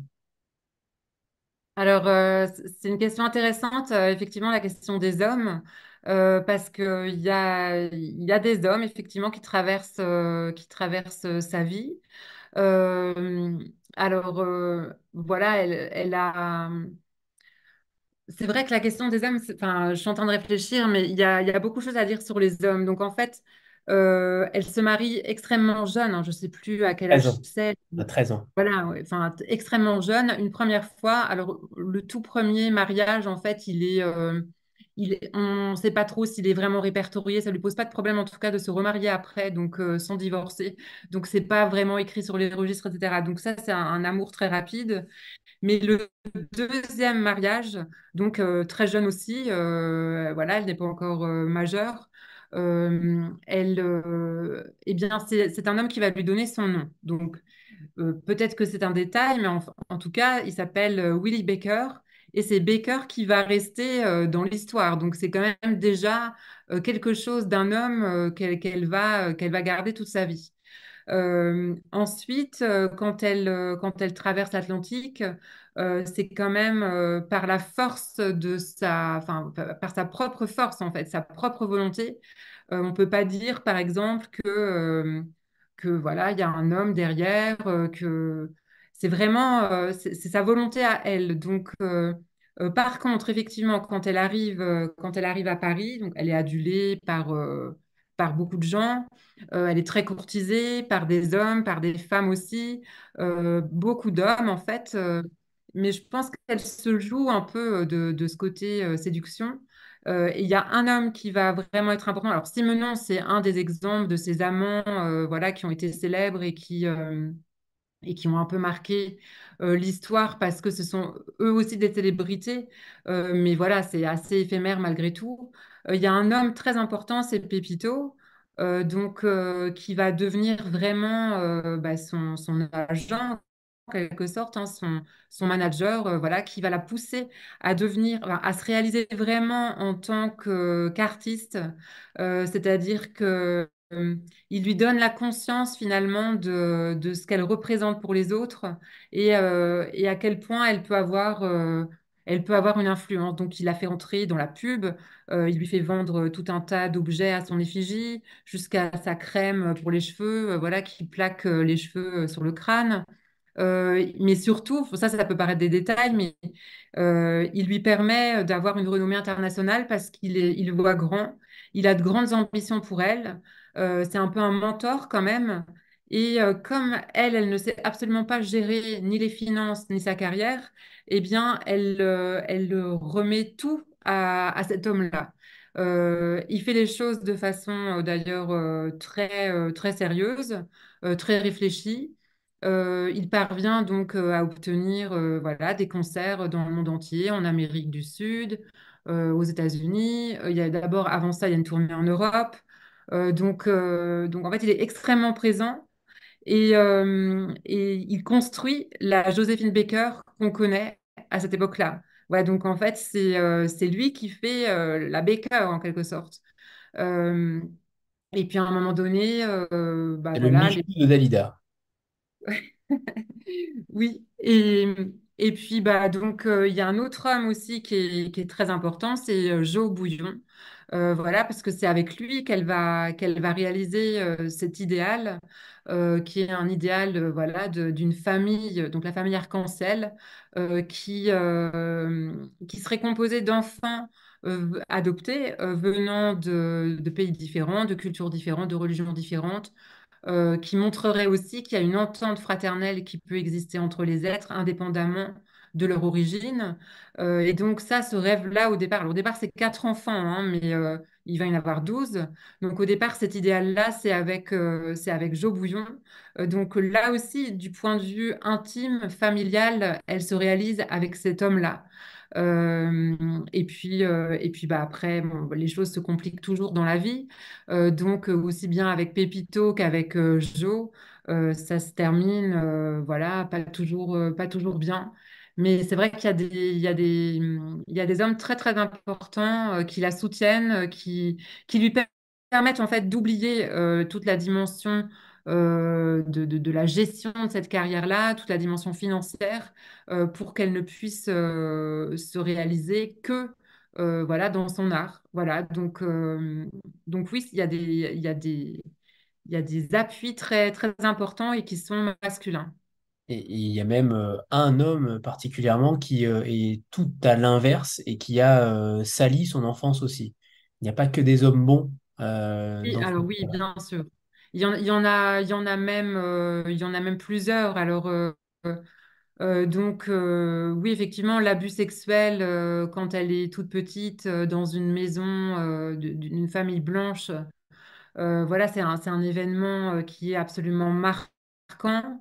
Euh, un de ses maris aussi, euh, voilà, avec qui ça se termine euh, assez mal et l'histoire dit qu'elle lui a, elle lui a cassé une bouteille, une bouteille sur la tête.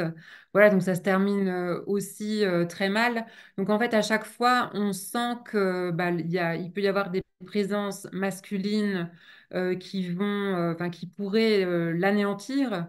Euh, mais elle se débat comme une furie pour ne pas rester emprisonnée voilà, dans, dans ces schémas-là. Euh, elle, ne, elle ne se présente jamais comme une victime. Elle est, voilà, elle avance en fait. C'est un personnage qui est dans l'action et elle ne se laisse pas, elle ne se laisse jamais attraper par, voilà, même s'il y a des hommes qui ont essayé d'abuser d'elle, en fait, elle, elle ne se laisse jamais enfermer comme ça, donc elle rebondit toujours. Alors, il y avait une question dans le, dans le chat sur les ayants droit. Tu en as parlé rapidement tout à l'heure. Est-ce que tu as envoyé ton livre aux ayants droit? Et si oui, quels ont été leurs retours? Ou euh, peut-être d'autres biographes? comment c'est, comment s'est passé cet aspect-là du livre? Puisque ça peut, je trouve que pour un, premier livre, tu t'es quand même attaqué à, une matière très délicate. On parlera peut-être tout à l'heure de l'avertissement que tu mets au début de la seconde partie sur l'utilisation du mot nègre. Euh, qui a eu euh, tout son sens aussi avec Agatha Christie pour, euh, pour Dix petits nègres. C'était très intéressant et j'imagine très important pour toi de mettre cet avertissement. On en parlera juste après, mais j'aimerais que tu nous parles de ces, ayants droit. Comment est-ce que tu as des retours ou pas? Alors, ben ça, le, c'est la chose qui m'embête le plus. et je n'ai pas dit mon dernier mot. c'est que pour l'instant, je n'ai pas réussi à rentrer en contact avec la famille. Euh, donc, euh, ça m'a posé question quand j'écrivais parce que je me suis dit, euh, bah, c'est quand même particulier d'écrire sur quelqu'un qui a réellement existé, qui a des enfants qui sont vivants. voilà, c'est une histoire, il y a, une forme voilà, d'intimité forcément qu'on va révéler avec, cette histoire. Donc, j'aurais aimé pouvoir leur dire que j'étais en train d'écrire. J'aurais aimé avoir même des témoignages de leur part. Je n'ai pas réussi à rentrer en contact avec eux. Euh, depuis que, que, le livre est sorti, c'est la première chose que j'ai demandé à la maison d'édition. Je dis il faut absolument prévenir la famille qu'il y a un livre qui est sorti sur leur mère, parce que ça me semblait être la moindre des choses, en fait. Moi, si on écrivait sur ma mère, qui est présente ce soir, je pense que j'aimerais qu'on me le dise. Euh, et donc. Euh, sur le manuscrit, euh, Stéphanie, ne t'inquiète pas, je, je, suis en train d'écrire sur ta maman. D'accord. et donc, bah, bah, voilà, donc là, ça, c'est la partie qui me manque. Mais voilà, le livre, il est sorti il y a 15 jours. il y a des choses qui vont se passer. il y a des rencontres qui sont possibles. un livre, ça, ça bouge. Moi, je vais, je, vais, je vais faire en sorte absolument de me mettre en contact. voilà, je, les, je, veux absolument pouvoir parler avec eux de, de, de, leur mère. Enfin, c'est très important pour moi. Donc, pour l'instant, c'est le point un peu noir. Voilà, je n'ai pas réussi encore. Et ensuite, sur, tu parlais de l'avertissement oui, sur l'avertissement, puisque euh, ça, se passe au début du XXe siècle, où euh, certains grands intellectuels sont fascinés par l'art nègre euh, qui est, qui, est écrit ainsi. Il n'y a pas d'autre mot véritablement à cette époque-là pour, pour utiliser et pour parler de, de cet exotisme, entre guillemets, dont, dont les, intellectuels parlaient et, et étaient friands. tu fais un, long avertissement justement sur cet usage-là et c'est c'est quand même très intéressant que tu l'aies fait. Alors on peut être d'accord ou pas selon l'époque à laquelle on était et peut-être qu'il y avait une certaine hypocrisie aussi et du racisme ordinaire ou du racisme ambiant et sous-jacent qu'on aurait pu peut-être euh, penser de certains intellectuels. Ça, euh, malheureusement, je n'y étais pas, je ne l'ai pas vécu, donc je ne pourrais pas en parler. Mais, euh, mais comment, comment as-tu vécu cela? Parce que c'est une matière extrêmement explosive, surtout aujourd'hui. C'était pas forcément évident pour un premier livre en plus. Comment tu as traité la matière du mot nègre qui était évidemment utilisé à l'époque, mais aujourd'hui beaucoup totalement interdit? Voilà, alors moi, quand j'ai euh, commencé à, écrire euh, et que je suis arrivée justement au moment où elle est à Paris et euh, où son spectacle qui va lui permettre d'exister totalement aux yeux de, du tout Paris s'appelle La Revue Nègre, je n'avais pas de problème forcément avec ce mot-là parce que bah, je, contextualisais, je savais que voilà, ce mot-là, on l'employait à l'époque avec euh, beaucoup moins de, enfin, avec, avec aucune connotation, enfin, aucune, c'est difficile de dire ça, mais disons, en tout cas, pas du tout avec les connotations euh, de notre époque. Et donc, euh, bah voilà, étant donné que même les, on appelle le mouvement littéraire la négritude, voilà, tous ces écrits qui ont été portés par Sangor, voilà, je me disais, il y a pas, enfin, c'est l'époque qui veut que qu'on qu'on use de ce mot-là.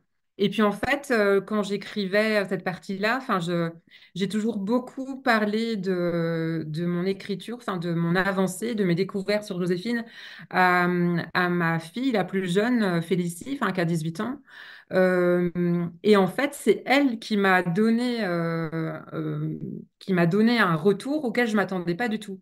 Elle m'a dit, mais comment tu peux employer ce mot-là? Mais tu te rends compte, le mot nègre, mais c'est pas possible d'employer ce mot-là à notre époque, mais tu te rends compte? Et je me suis dit, alors quelle va être la réception des gens? Euh, parce que euh, moi, à mon âge, euh, voilà, j'ai appris ce que c'était que la négritude. Je sais, moi, j'ai entendu, comme vous, bien sûr, Agatha Christie, les petits nègres. Enfin, j'arrive à recontextualiser, mais la génération de ma fille, euh, c'est pas forcément le cas. Et à notre époque, c'est une insulte et c'est gravissime et c'est raciste. C'est euh, un mot euh, terrible. et je me suis dit, je ne sais pas qui va lire. Il peut y avoir aussi des, des gens plus jeunes qui vont lire. Et donc, lâcher ces mots-là comme ça, sans explication, je pense que c'est là que ça aurait été explosif. Et je me suis dit, il ne faut pas qu'il y ait de méprise, en fait. Il ne faut pas que il faut, il faut pas qu'on puisse penser que bah, de ma part, il y a la, moindre intention raciste, évidemment. je, je pense qu'on n'aurait pas pu euh, douter de ça, étant donné que j'écris euh, sur, euh, sur une femme qui est afro-américaine au départ. mais, mais voilà, je me suis dit, ça vaut quand même le coup de, creuser la question et de réfléchir. Et je me suis dit, bah voilà, si je devais expliquer à, des, à une génération qui n'a pas forcément euh, connu tout ça. Enfin, moi non plus, je ne l'ai pas connu, évidemment, mais je veux dire, si, enfin, si je devais expliquer voilà, ce que c'était que ce, mot-là euh, à cette époque-là, qu'est-ce que je dirais? Voilà. Et en fait, on se rend compte euh, que bah, même des, des, poètes noirs vont, vont utiliser l'adjectif nègre dans le titre même de leur ouvrage. Je ne sais plus exactement ce que je cite. La Ferrière. Oui, oui, oui, oui aussi, mais et donc, en fait, ce mot-là n'est pas, euh, pas banni à l'époque et il est même employé par euh, bah, les, auteurs euh, africains. donc, bah, tout ça, il faut, il faut l'expliquer parce que ça ne va pas de soi. Et je me suis dit, ça donne peut-être l'impression de se justifier, mais en même temps, c'est nécessaire parce que bah, y a un regard qui a changé. et voilà, je je voulais pas qu'il y ait d'ambiguïté. Et je trouve que c'est bien finalement que ce soit ma fille euh, qui m'ait donné cette clé-là, en fait. Euh, voilà, donc je lui ai dit, hein, elle le sait, euh, elle sait que voilà, ce passage-là, c'est c'est grâce à elle qu'il existe. Et Anne? Alors, je, me, je, je, pense que tu, tu as vécu une année avec, avec Joséphine et que j'imagine peut-être que qu'à certains moments tu t'es dit euh, mais, mais, mais pourquoi est-ce qu'elle a fait ce choix? Pourquoi elle a fait ci? Pourquoi elle a fait ça? Enfin j'en sais rien. Et aujourd'hui euh, si tu avais la possibilité de lui poser une question un, bon génie te laisse la possibilité de lui poser une question donc d'obtenir une réponse quelle est la question que tu aimerais poser à Joséphine Becker aujourd'hui? Je crois qu'elle lui conseillerait un livre de Pierre Sandor. C'est vrai alors, une question à lui poser. euh, je, crois que je, voudrais quand même qu'elle me confirme euh, voilà, d'où elle tient cet optimisme euh, chevillé au corps qui, dont elle ne se départit jamais. Voilà, est-ce qu'il y a quelque chose d'autre que je n'ai pas vu, que je n'ai pas senti, euh, qui, euh, qui, qui permettent euh, d'expliquer ce caractère hors norme, voilà. Voilà, qui, est-ce qu'il y a un moment donné dans son enfance, j'ai essayé de chercher ça, mais j'ai, amorcé peut-être certaines réponses, mais c'est très difficile de savoir. Mais comment, comment, d'où lui, lui vient ce- cet optimisme inébranlable en fait. voilà, je voudrais avoir une confirmation de ce que j'ai senti. Mais c'est dur comme question. ouais. Optimisme inébranlable qu'on voit dans la couverture, et ça me permet de faire le lien avec la question de Virginia qui, euh, qui demande euh, d'où vient cette photo, est-ce que c'est toi qui l'as choisie? Parce qu'elle est évidemment, euh, comme vous le voyez derrière moi, il y a beaucoup de photos et, et, et Joséphine Baker était ultra photogénique, c'est le moins qu'on puisse dire. On avait l'impression, on a tout simplement l'impression que aucune photo ne peut être ratée d'elle. Euh, ce choix de couverture, comment il s'est opéré, même si je, je connais un peu la réponse. Alors en fait, euh, euh, quand je me suis dit, voilà, quand on a commencé à travailler sur la couverture, euh, en fait, le, graphiste, il m'a laissé beaucoup de choix. Donc, c'était, vraiment bien parce qu'il il m'a demandé vraiment ce que je voulais. Et donc, ben, moi, je lui ai dit, je, veux absolument que ce soit un portrait de Joséphine, mais pas forcément un portrait qu'on a vu mille fois. Il me semble que celui-là, il était un peu moins connu. Je ne sais pas si vous l'aviez déjà vu euh, avant. Mais moi, je ne l'avais pas tellement croisé dans toutes mes recherches. Euh, et donc, je me suis dit, tiens, c'est drôle, comment ça se fait qu'il n'est pas si connu que ça? Et euh, en fait, c'est un portrait de Nadar, euh, donc un très grand photographe, euh, voilà, qui a photographié euh, des grands écrivains à la fin du 19e siècle et qui, et qui photographie encore des, personnalités au début du 20e siècle. Alors, je n'ai aucune idée de la façon dont ça s'est passé, en fait, cette séance de photos. Euh, toujours est-il qu'il reste trois, trois portraits. Donc, celui-là, où elle est absolument solaire parce que il y a un regard pétillant, il y a un sourire, voilà, elle irradie euh, complètement euh, voilà, sur cette, sur ce, portrait. Il y en avait un autre où elle était un peu plus de, un peu plus de profil, euh, où elle regardait aussi l'objectif et qui était aussi une jolie photo. Et il y en avait une autre avec laquelle j'ai beaucoup hésité, où en fait elle était quasiment de dos, enfin de trois quarts. Donc on n'avait pas son regard, elle ne regardait pas l'objectif. Euh, mais c'était cette, euh, cette même tenue et donc dans ce même euh, atelier de photo. Et en fait, elle avait une dimension très artistique, cette photo, parce que justement, c'était une, belle photo, mais on n'identifiait pas forcément Joséphine Baker. Et donc, bah, c'était très difficile de choisir parce que la dimension artistique de l'autre photo, mais je ne peux pas vous la montrer là, je ne l'ai pas. Mais vous pourrez regarder, Nadar, il y en a trois. Euh, et donc, la, dimension artistique de la, de la première photo me plaisait beaucoup parce qu'il y avait quelque chose de très euh, poétique, euh, d'un peu éthéré même, voilà. Et donc, j'ai fait, j'ai, fait voter mes, mes proches et ma famille. Voilà comment j'ai choisi entre les deux. Voilà, D'ailleurs, il y en a quelques-uns parmi vous qui ont voté. Et, et donc, bah, il y a beaucoup de gens qui m'ont dit, celle-là, vraiment, euh, elle, crève l'écran, quoi, en quelque sorte, on pourrait dire. C'est-à-dire, euh, elle attrape le regard de celui qui, euh, qui, regarde le livre. Donc, il y a une présence, il y a un magnétisme, il y a son regard, il y a son sourire. Et, ça allait tellement bien avec le titre Soleil d'éternité, je me suis dit, bah voilà, il n'y a pas de, a pas de doute. voilà, c'est ça l'histoire. On parlera du titre juste après, mais tu ne voulais pas qu'elle soit en train de danser, euh, peut-être aussi? Tu voulais euh, quelque chose de plus euh, fixé sur son visage? Alors, qu'elle soit en train de danser, sans doute que pour avoir le corps entier sur, sur la couverture, elle aurait été en, plus petit.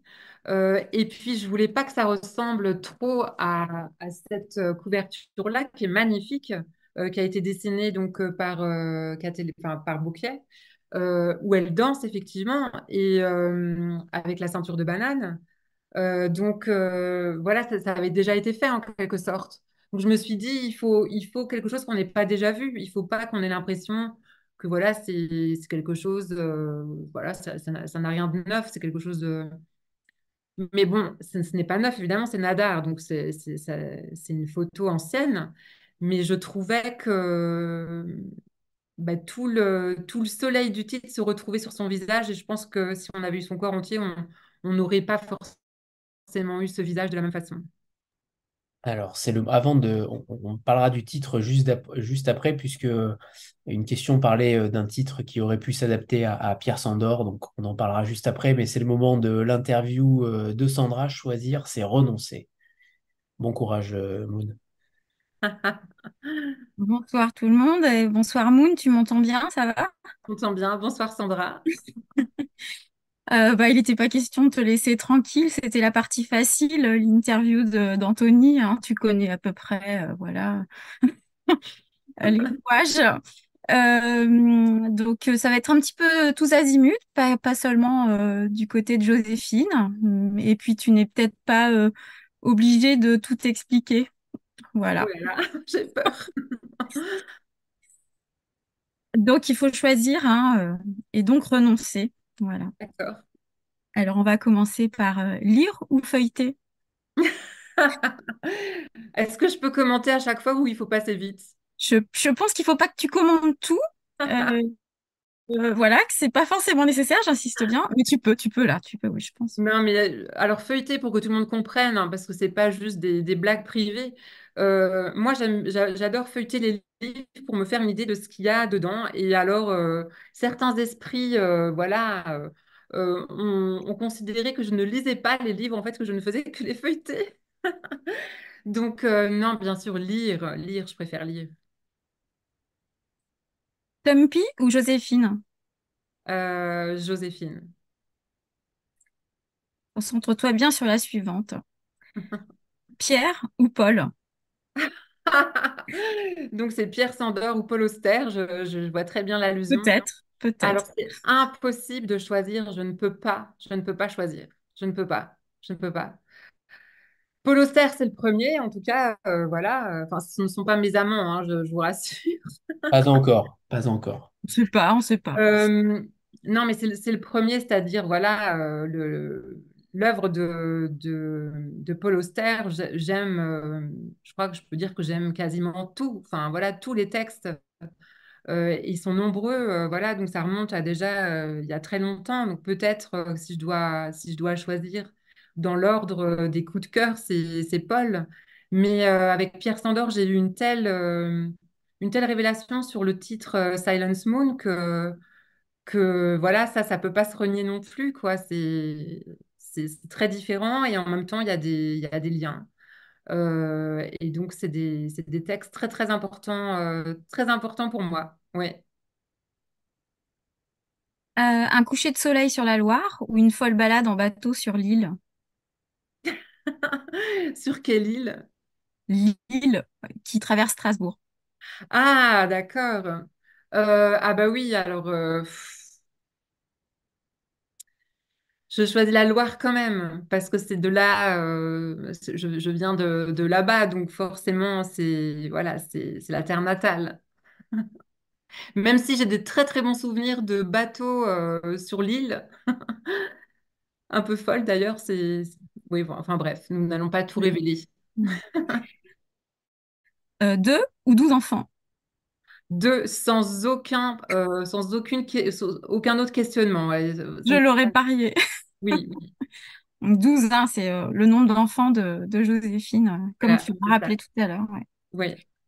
Prigoncourt ou Prive-Lille, bien sûr. Alors, celle-ci, elle est un peu vilaine. Te faire voler ton portable dans le métro ou te retrouver sans public lors d'une rencontre en librairie? Ah là là. Donc, allusion à la dernière soirée Lille où je me suis fait voler mon portable dans le métro juste avant d'arriver et où ça m'a gâché complètement la soirée et où j'ai même pas pu discuter. Voilà.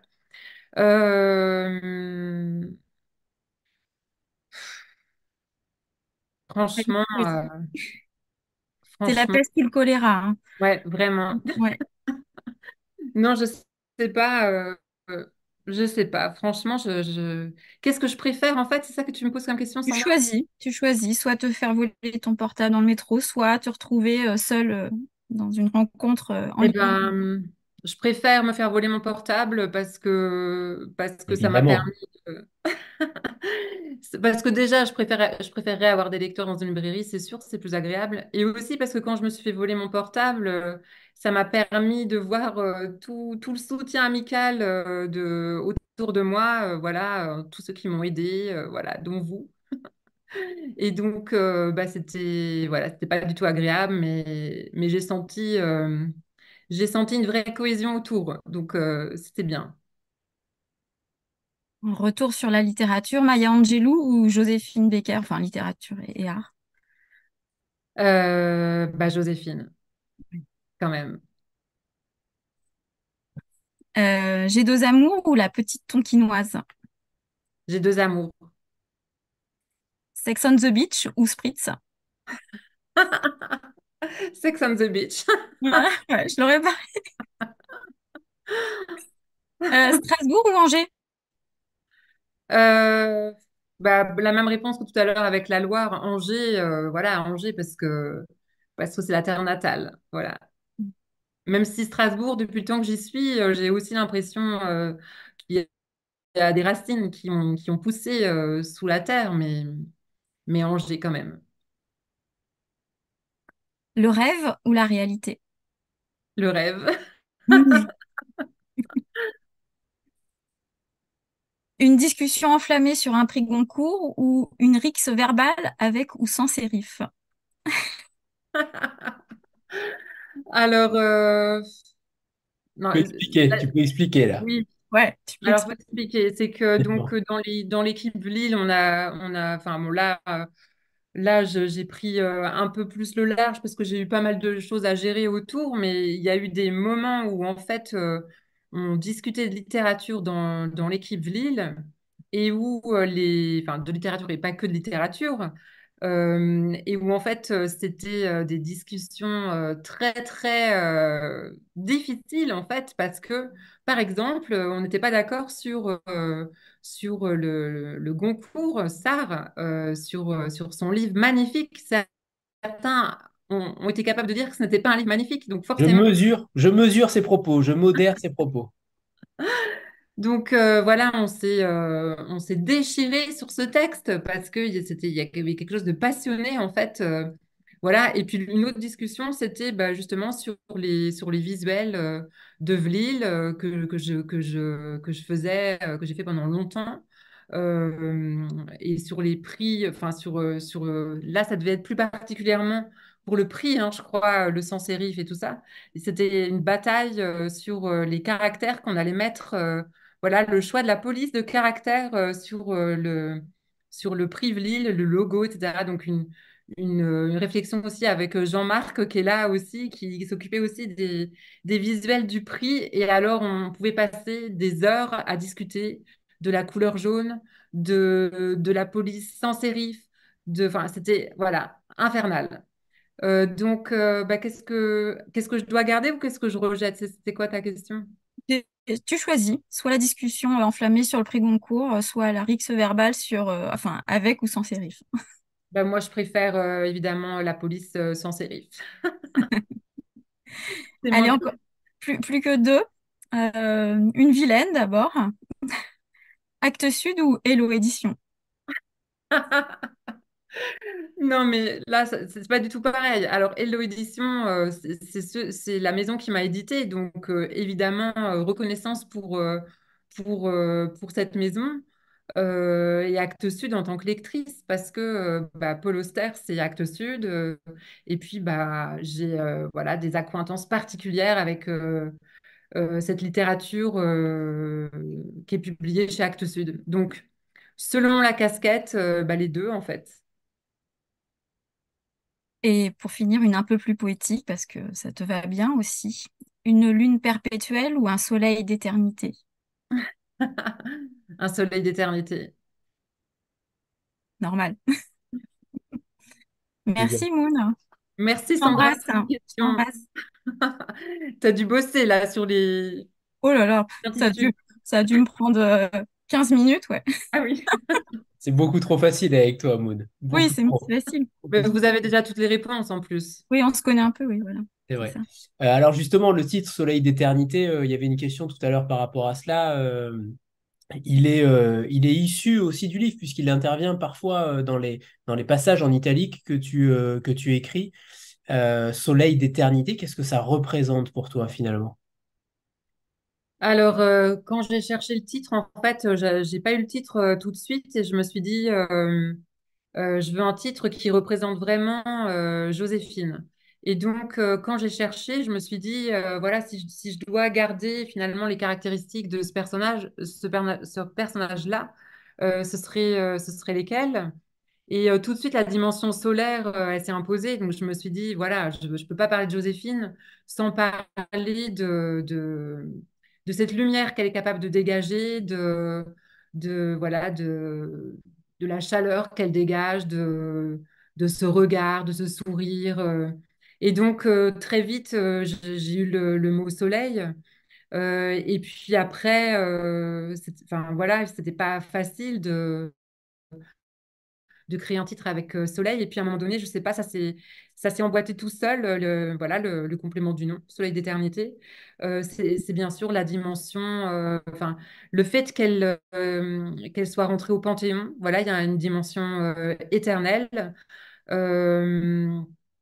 Et donc un, et son optimisme finalement qui euh, continue à exister au-delà de sa mort parce que finalement, euh, eh bien, ce soleil continue de, briller euh, et de façon éternelle. Donc voilà. Et, et aussi finalement, le mot soleil, au début, je me suis dit finalement, si je dis soleil, euh, ça exclut peut-être euh, toute une part euh, d'ombre qui existe aussi.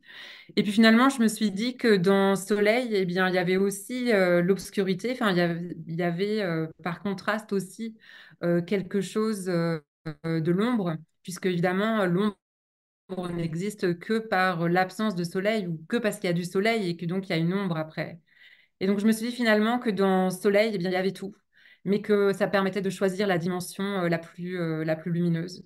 Et euh, c'est ça ce que j'ai voulu avec ce titre, c'est c'est c'est c'est avoir cette dimension lumineuse. Et puis, bah, comme vous le savez, moi, j'aime beaucoup euh, les lunes, les étoiles. C'était un, c'était voilà une, une autre façon, euh, une autre façon de, de parler euh, de, de- de tout ça. Le champ lexical étoilé, en effet, est grandement fourni. Anne, c'est à toi. Alors, je vais te poser une question que je pense euh, Anthony ne te posera pas. À la fin de ton livre, tu remercies trois personnes au moins qui sont présentes ici euh, ce soir pour leurs conseils avisés et en quoi, en quoi ces trois personnes justement t'ont t'ont aidé à mener à bien ton projet? Parce que c'est c'est de la curiosité, hein, mais je suis sûre qu'il y a plein de gens qui sont curieuses de savoir aussi, curieux de savoir aussi. Donc, tu Sur parles de... Moi, Anthony, Sandra et Jean-Marc qui sont Ouais. cités à la fin du, du roman. Oui. Je l'ai mis sur le euh, code barre, moi. Jean-Marc, il vient de repartir, là, il m'a laissé un petit message, il est obligé de repartir, donc euh, il n'entendra pas, enfin, il écoutera, il écoutera peut-être. Euh, alors, en fait, euh, Sandra et Anthony, sans qu'ils le sachent, sans, sans qu'ils sachent que j'étais en train de travailler sur Joséphine Baker, je leur ai envoyé la première page. Parce que justement, je, je patinais sur mes écrits précédents et je voulais avoir un regard voilà, de, de deux personnes qui ne diraient pas des choses pour me faire plaisir spécialement, qui diraient ce qu'ils pensent et quitte à, quitte à me dire que c'était pas bon. Et donc, donc voilà, j'avais besoin de, j'avais besoin de ce regard-là. donc en fait, je leur ai envoyé le, chapitre avec le rat dont je parlais tout à l'heure.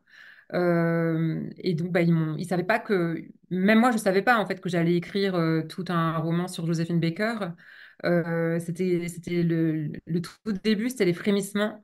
Euh, et puis, bah, je leur ai envoyé, ils, m'ont fait un retour. Enfin, Anthony, euh, six mois plus tard, non, je rigole, trois mois. et, euh, et, donc, bah, ça, pour moi, c'était important parce que parce que c'était un premier regard sans concession. Voilà, je, je, savais que c'était pas forcément facile de les convaincre. voilà, Anthony trouvait que c'était pas assez sale, par exemple, il me disait ça tout le temps. Et, euh, et donc, bah, voilà, c'est par rapport à ça. Et puis aussi, Anthony, euh, bah, il savait depuis longtemps que j'écrivais. Et puis, euh, au moment de signer le contrat avec Georgia, moi, j'avais jamais fait ça avant. Anthony, il est juriste, il a une formation de juriste, donc je lui ai fait lire mon contrat. Je lui ai dit, est-ce que tu crois que ça, remonte à déjà quelques années? Donc, je lui ai dit, est-ce que tu crois que je peux signer comme ça et tout? Je ne sais même pas si tu t'en souviens, Anthony, mais. Bien sûr, bien sûr. Et donc, euh, bah voilà, il y avait, y avait en fait, euh, bah, quand j'avais besoin, j'avais, j'avais quand même des gens à qui, euh, à qui demander des conseils. Et puis Jean-Marc, bah, c'est, c'est aussi parce qu'il m'a, énormément renseigné sur les maisons d'édition, sur les choix que je devais faire ou pas, ce, à quoi je devais m'exposer, m'attendre. Euh, et euh, comment faire mes choix. Et, donc, euh, voilà. Et à chaque fois que j'ai un problème technique ou une question, en fait, voilà, comme il a été éditeur, ben, en fait, je m'adresse à lui parce qu'il il a des réponses très pointues. Et voilà, c'est pour ça que je les remercie. Alors, justement, par rapport aux critiques euh, les critiques à l'époque euh, de Joséphine Baker étaient terribles, étaient d'un autre niveau actuel. Euh, on voit des mots assez fous, durs, bien plus durs que les miens vis-à-vis de ta première page. alors parfois c'est dans l'ignominie raciste, parfois c'est dans la critique pure et dure, notamment page, page 156, je vais en lire une, parce qu'elle est quand même à la fois terrible et lapidaire souvent. Joséphine Baker est devenue une célébrité qui offre sa présence plutôt que son talent. Sa voix n'est qu'un grincement dans le noir, et quand elle danse, on ne ressent que la souffrance de l'artiste. Miss Baker a affiné son art à tel point qu'il n'en reste plus rien. New York Times, 1936. Est-ce que ça ne manque pas à cette époque euh, contemporaine? Je connais déjà ta réponse et je pense qu'on a des avis totalement différents. Mais, mais ce genre de critique qui euh, est totalement subjectif euh, toutes ces critiques sont subjectives et quand elles sont, entre guillemets, dans les règles de l'art et qu'elles ne s'attaquent pas à une ethnie, à une race, à une couleur de peau, est-ce que tu as été surprise aussi de voir à quel point les critiques pouvaient être dures, pouvaient être violentes, tout simplement sur une femme qui, exposait son art, qui dansait, qui chantait, qui, était là pour, promouvoir une certaine culture? Est-ce que ça t'a choqué aussi de, voir qu'à cette époque-là, les critiques étaient euh, aimaient l'odeur du sang? Alors oui, forcément, parce que euh, là, on sent très bien en fait tous les relents racistes de, ces propos-là. C'est très difficile de se dire euh, euh, c'est une critique saine, voilà, et c'est parfois intéressant de gratter là, où, là où ça fait mal, et, on n'était pas forcément obligé d'aimer la façon dont elle dansait, la façon dont elle chantait. mais en fait, c'est très très difficile de, de se dire que ça n'a pas été écrit euh, voilà, dans un contexte euh, raciste. Donc là, c'est euh, c'est, des papiers américains en plus. Hein. donc, elle, quand elle revient aux États-Unis, elle est, elle est extrêmement choquée par l'accueil qui lui est fait. elle retrouve en fait tout le racisme qu'elle avait laissé de côté, qu'elle avait même presque un peu oublié parce que parce qu'en France, elle ne connaissait pas du tout ça. On lui déroulait le tapis rouge. Euh, donc, euh, ces, critiques-là, je pense qu'elles sont quand même teintées de racisme. Je ne pense pas qu'il y ait une objectivité. Euh, donc voilà, pour les critiques américaines. Pour les critiques françaises, c'est pareil en fait. c'est en fait des critiques qui sont émises par des, par des gens qui ne sont pas du tout habitués à voir un tel spectacle. Voilà, une fa- Alors déjà, c'est une femme, c'est une femme noire. À l'époque où finalement sur la scène ne monte pas encore tellement d'artistes noirs. Donc elle, arrive en fait avec euh, cette vague d'artistes, euh, avec le jazz, avec le Charleston. Finalement, c'est elle aussi qui, permet au Charleston de, euh, se répandre euh, en France, euh, en Europe aussi. Euh, donc elle arrive avec tout, euh, euh, ça, mais euh, on n'est pas forcément habitué à ça et on n'est pas forcément prêt à voir ce- cette femme qui fait des choses comme on n'a jamais vu, parce qu'elle déconstruit en fait le, le spectacle. C'est pas juste voilà une une chorus girl qui va lever la jambe. C'est une, femme qui va se déhancher comme on n'a jamais vu, qui va rouler des yeux, qui va faire des grimaces donc qui, qui, incarne une forme d'extravagance corporelle, de, folie, et on n'est pas habitué à ça. Euh, donc en fait, ces critiques-là, à ce moment-là, euh, elles traduisent en fait le choc euh, qu'on peut ressentir à chaque fois qu'il y a quelque chose de nouveau qui arrive, quelles que soient les époques hein, dans, dans l'art. À partir du moment où c'est nouveau, il y a des, il y a des réactions. Mais quand on lit les propos, tu en as lu quelques-uns là, il y en a, il y en a d'autres, même écrites, enfin des, critiques écrites par des Français euh, qui sont, euh, qui sont quand même terribles, on s'attaque euh, au physique, voilà, et donc c'est pareil en fait, c'est pas, pas du tout neutre. Donc moi j'ai, du mal à considérer ces, critiques comme étant vraiment saines, c'est-à-dire on peut dire des choses. voilà, on n'est pas obligé d'aimer tout. on peut dire des choses qui sont nuancées ou même qui sont virulentes parfois, mais pas quand il y a un contexte derrière qu'on sent euh, un peu malsain. C'est ça qui, pour moi, ça reste teinté d'un climat malsain.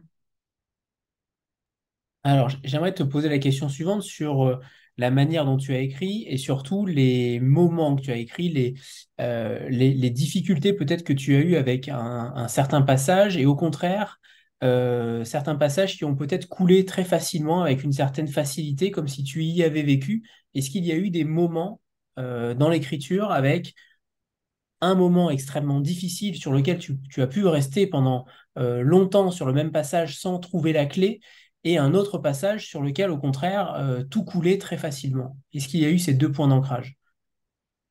Alors, en fait, il n'y a pas forcément un, un moment où j'ai, enfin, disons,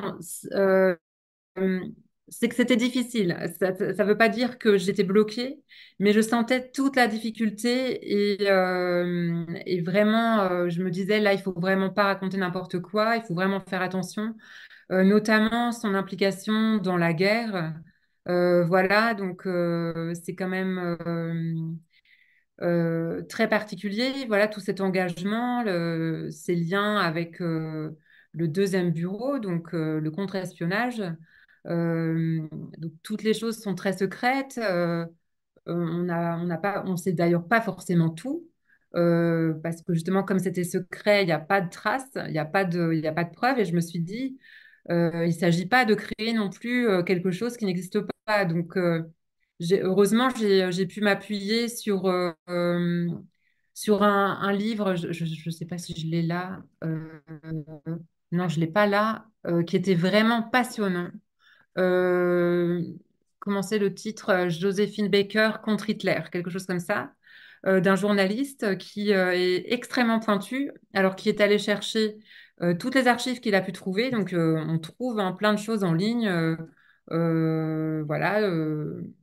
et donc, il a essayé vraiment de, de rendre compte de toute l'action de Joséphine à travers tous les documents. Voilà, donc son implication, le fait qu'elle rentre dans l'armée, euh, voilà, le fait euh, qu'elle travaille pour la Croix-Rouge, euh, ses liens, etc. Donc, on ne sait pas forcément tout, mais il a essayé d'explorer tout ce qui était possible d'explorer.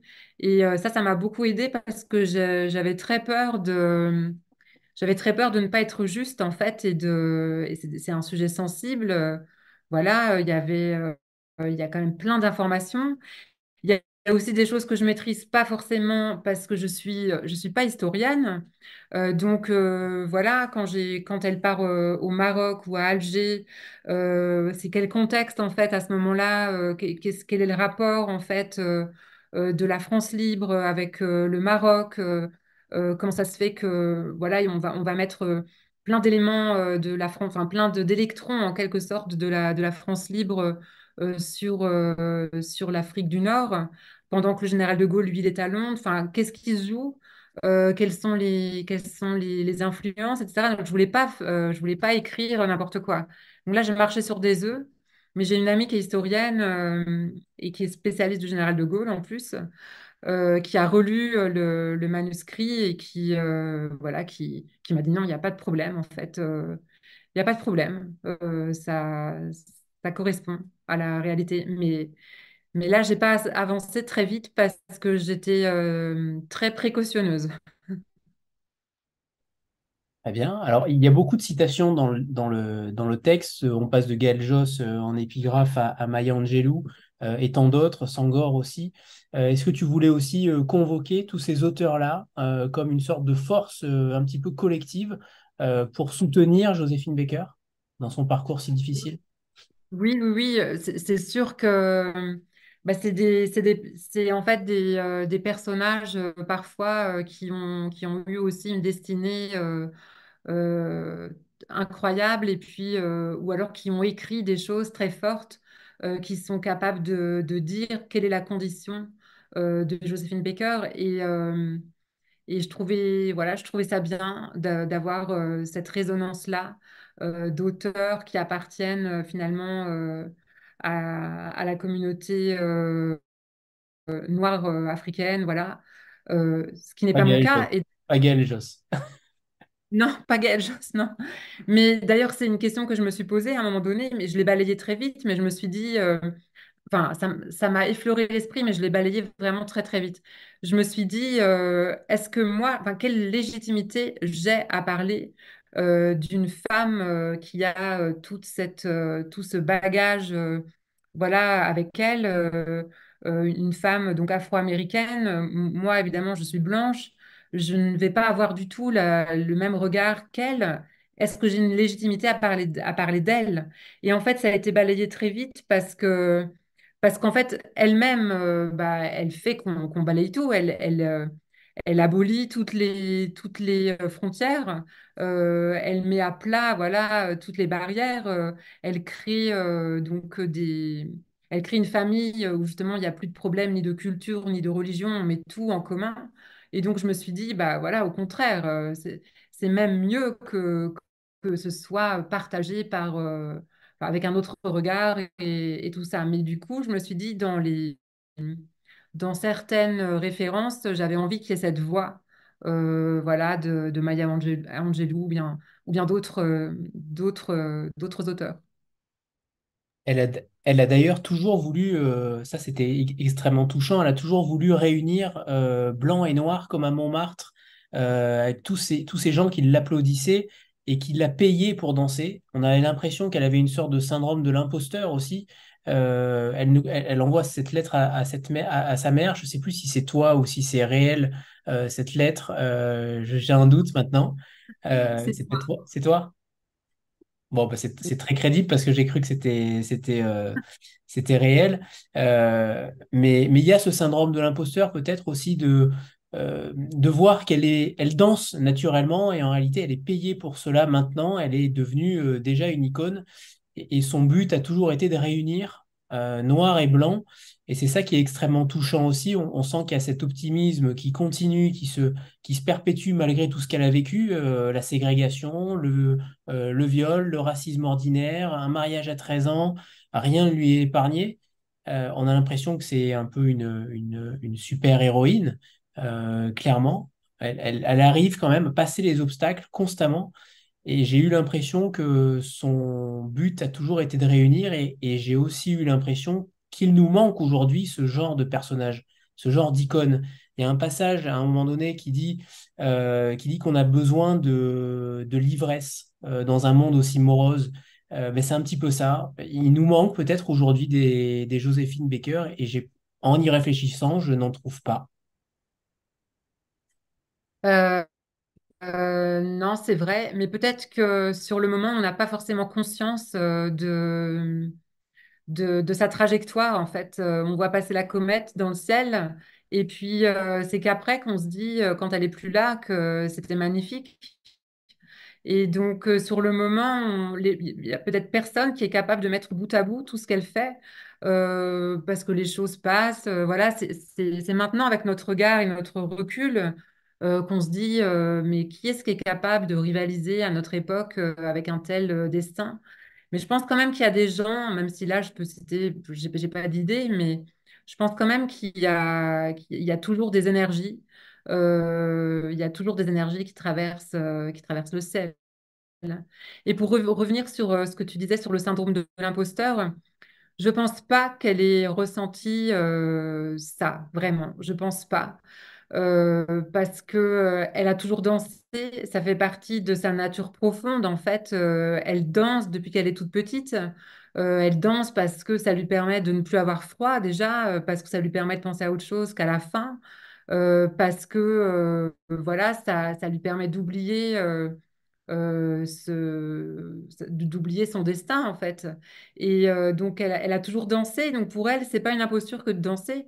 Et même se faire payer, euh, non, non, je pense que elle a tellement été dans la misère, elle a tellement dû travailler pour gagner trois sous que bah, là, enfin, elle va vivre. Elle va vivre de, de- son métier.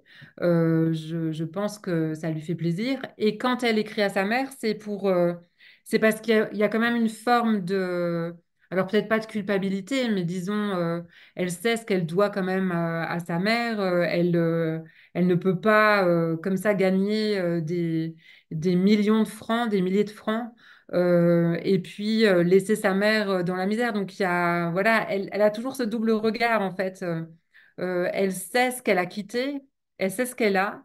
Et elle sait que, bah, en fait, elle aurait bien aimé tirer à elle toute cette communauté, la, sortir, en fait, de, la difficulté dans laquelle elle se trouve. Et ce n'est pas possible, en fait. Ce n'est pas possible.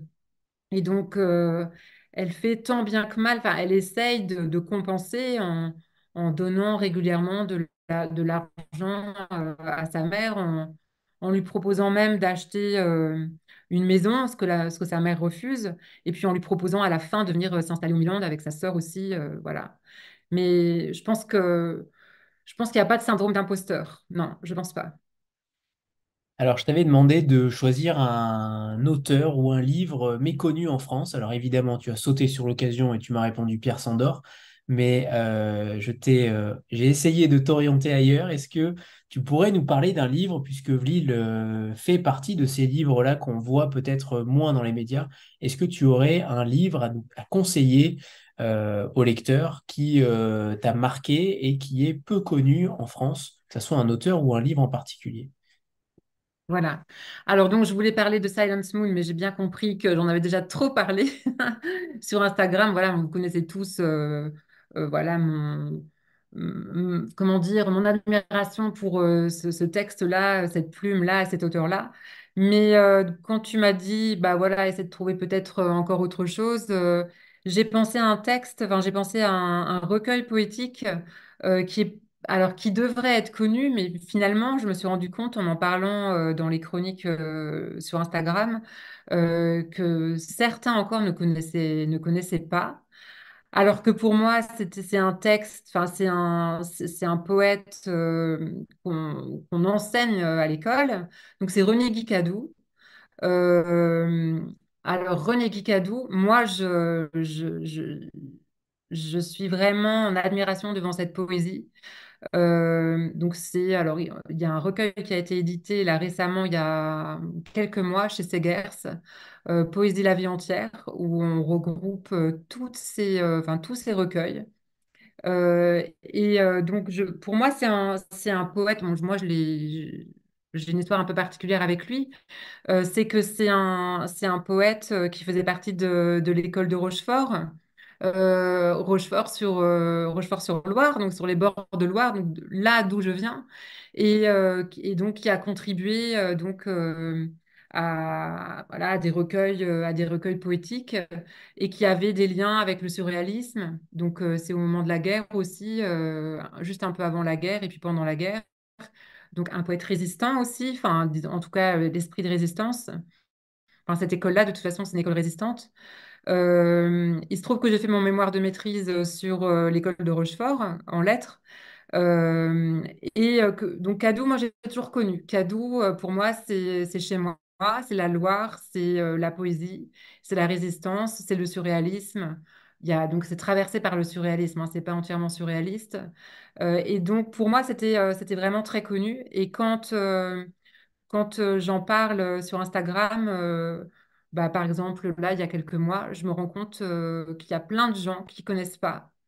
Et, et c'est magnifique. C'est une poésie lumineuse euh, tout à fait connecté aux éléments, euh, voilà, au paysage, euh, mais à la ville aussi. Ça parle de la guerre, ça parle de la maladie. Il meurt très jeune, je ne sais plus si c'est 31 ou 35 ans. Et il a un amour inconditionnel pour sa femme Hélène, qui écrit elle aussi, qui est poétesse. Euh, et donc, euh, il est injustement euh, méconnu, mais bizarrement méconnu, parce que pour moi, il est très connu. Pour Sandra aussi, je pense qu'il est très connu. Peut-être que certains d'entre vous le connaissent aussi. Et, le couple a été édité il y a encore un petit peu plus longtemps, il y a à peu près peut-être 8-9 mois chez Bruno Doucet, aux éditions Bruno Doucet. Il y a un double recueil d'Hélène et de, et de René Guy, je crois, qui est sorti également. Oui, c'est vrai, très juste. Eh oui, eh oui, toujours les maisons d'édition indépendantes. Euh, Euh, alors, il y a encore, il y a quelques questions encore parce que je sais qu'on va essayer de battre le record de Pierre Sandor de 3 heures en ville, mais non, ah ça va être très difficile. Euh, il faut que ça reste, il faut que ça reste lui le, le, maître, le maître de tous. voilà, voilà c'est ça. Est-ce que tu nous ferais le plaisir de nous lire un extrait et ensuite j'aurai deux dernières questions, dont évidemment les prochains projets en ce qui te concerne? Ok, alors, donc bah, le passage, euh, je vais relire le même passage que, que, celui de Sophie. C'est drôle qu'on ait, qu'on ait pensé au même, c'est fou. Alors, sinon, euh, je vais vous lire un, un passage, euh, enfin, au tout début, en fait, euh, où, on voit euh, Joséphine pour la première fois sur une scène française. Et donc le spectacle qui, va faire sa renommée euh, dans, tout Paris qui se passe au Théâtre des Champs-Élysées. Donc on est en octobre 1925. Alors, il y a des passages de récit et des passages en italique où elle, elle intervient. Deux corps se déchaînent sur la scène, duo ardent et emporté, rythmes insensés, balancement des bras et des jambes, ondulation des hanches.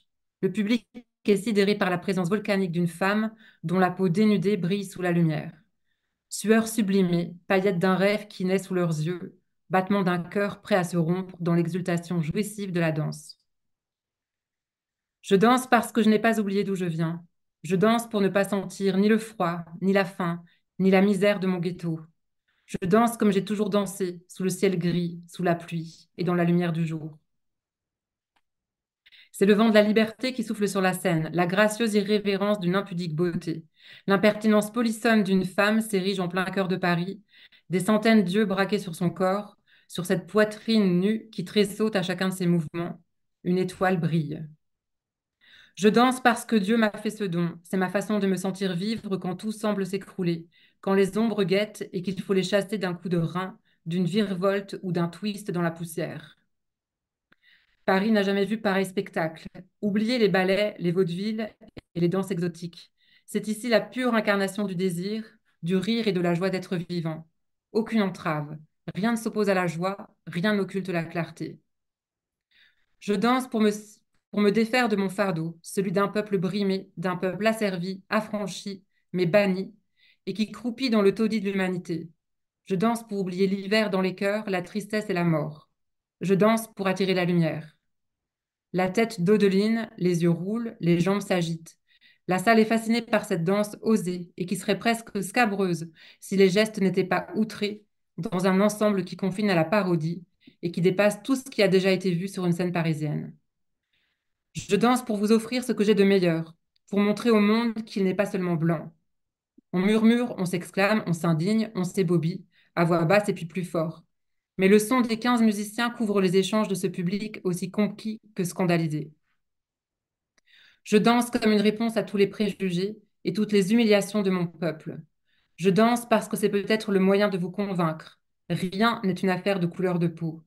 Et si vous croyez que je me renie en acceptant de danser les seins nus, si vous croyez que je ne suis que l'incarnation d'un cliché, regardez-moi et laissez-moi vous montrer que c'est moi qui détiens le pouvoir de la séduction, du rire et de la joie. Scandale, bravo, quelle extravagance Celle qui ne comprend pas les mots français qui lui sont jetés à la tête danse, danse et danse encore. Elle s'oublie et ne touche plus terre, elle s'envole et exulte dans la chaleur électrique de la salle. Vous applaudissez les artistes noirs dont l'aisance des corps vous fascine, dont la musique réchauffe vos cœurs. Je danse encore pour que vos mains battent en cadence et que vous acceptiez qui je suis. Ma danse est un pont entre les peuples, et je danserai jusqu'à mon dernier souffle pour nous rassembler. Voilà. Merci. Merci.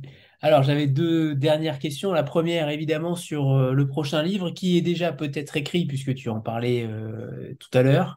Euh, où en es-tu dans les, dans les prochains projets, puisque celui-ci était fini déjà depuis un an, donc c'est encore plus fort d'en parler ce soir parce que les souvenirs sont évidemment un petit peu plus lointains.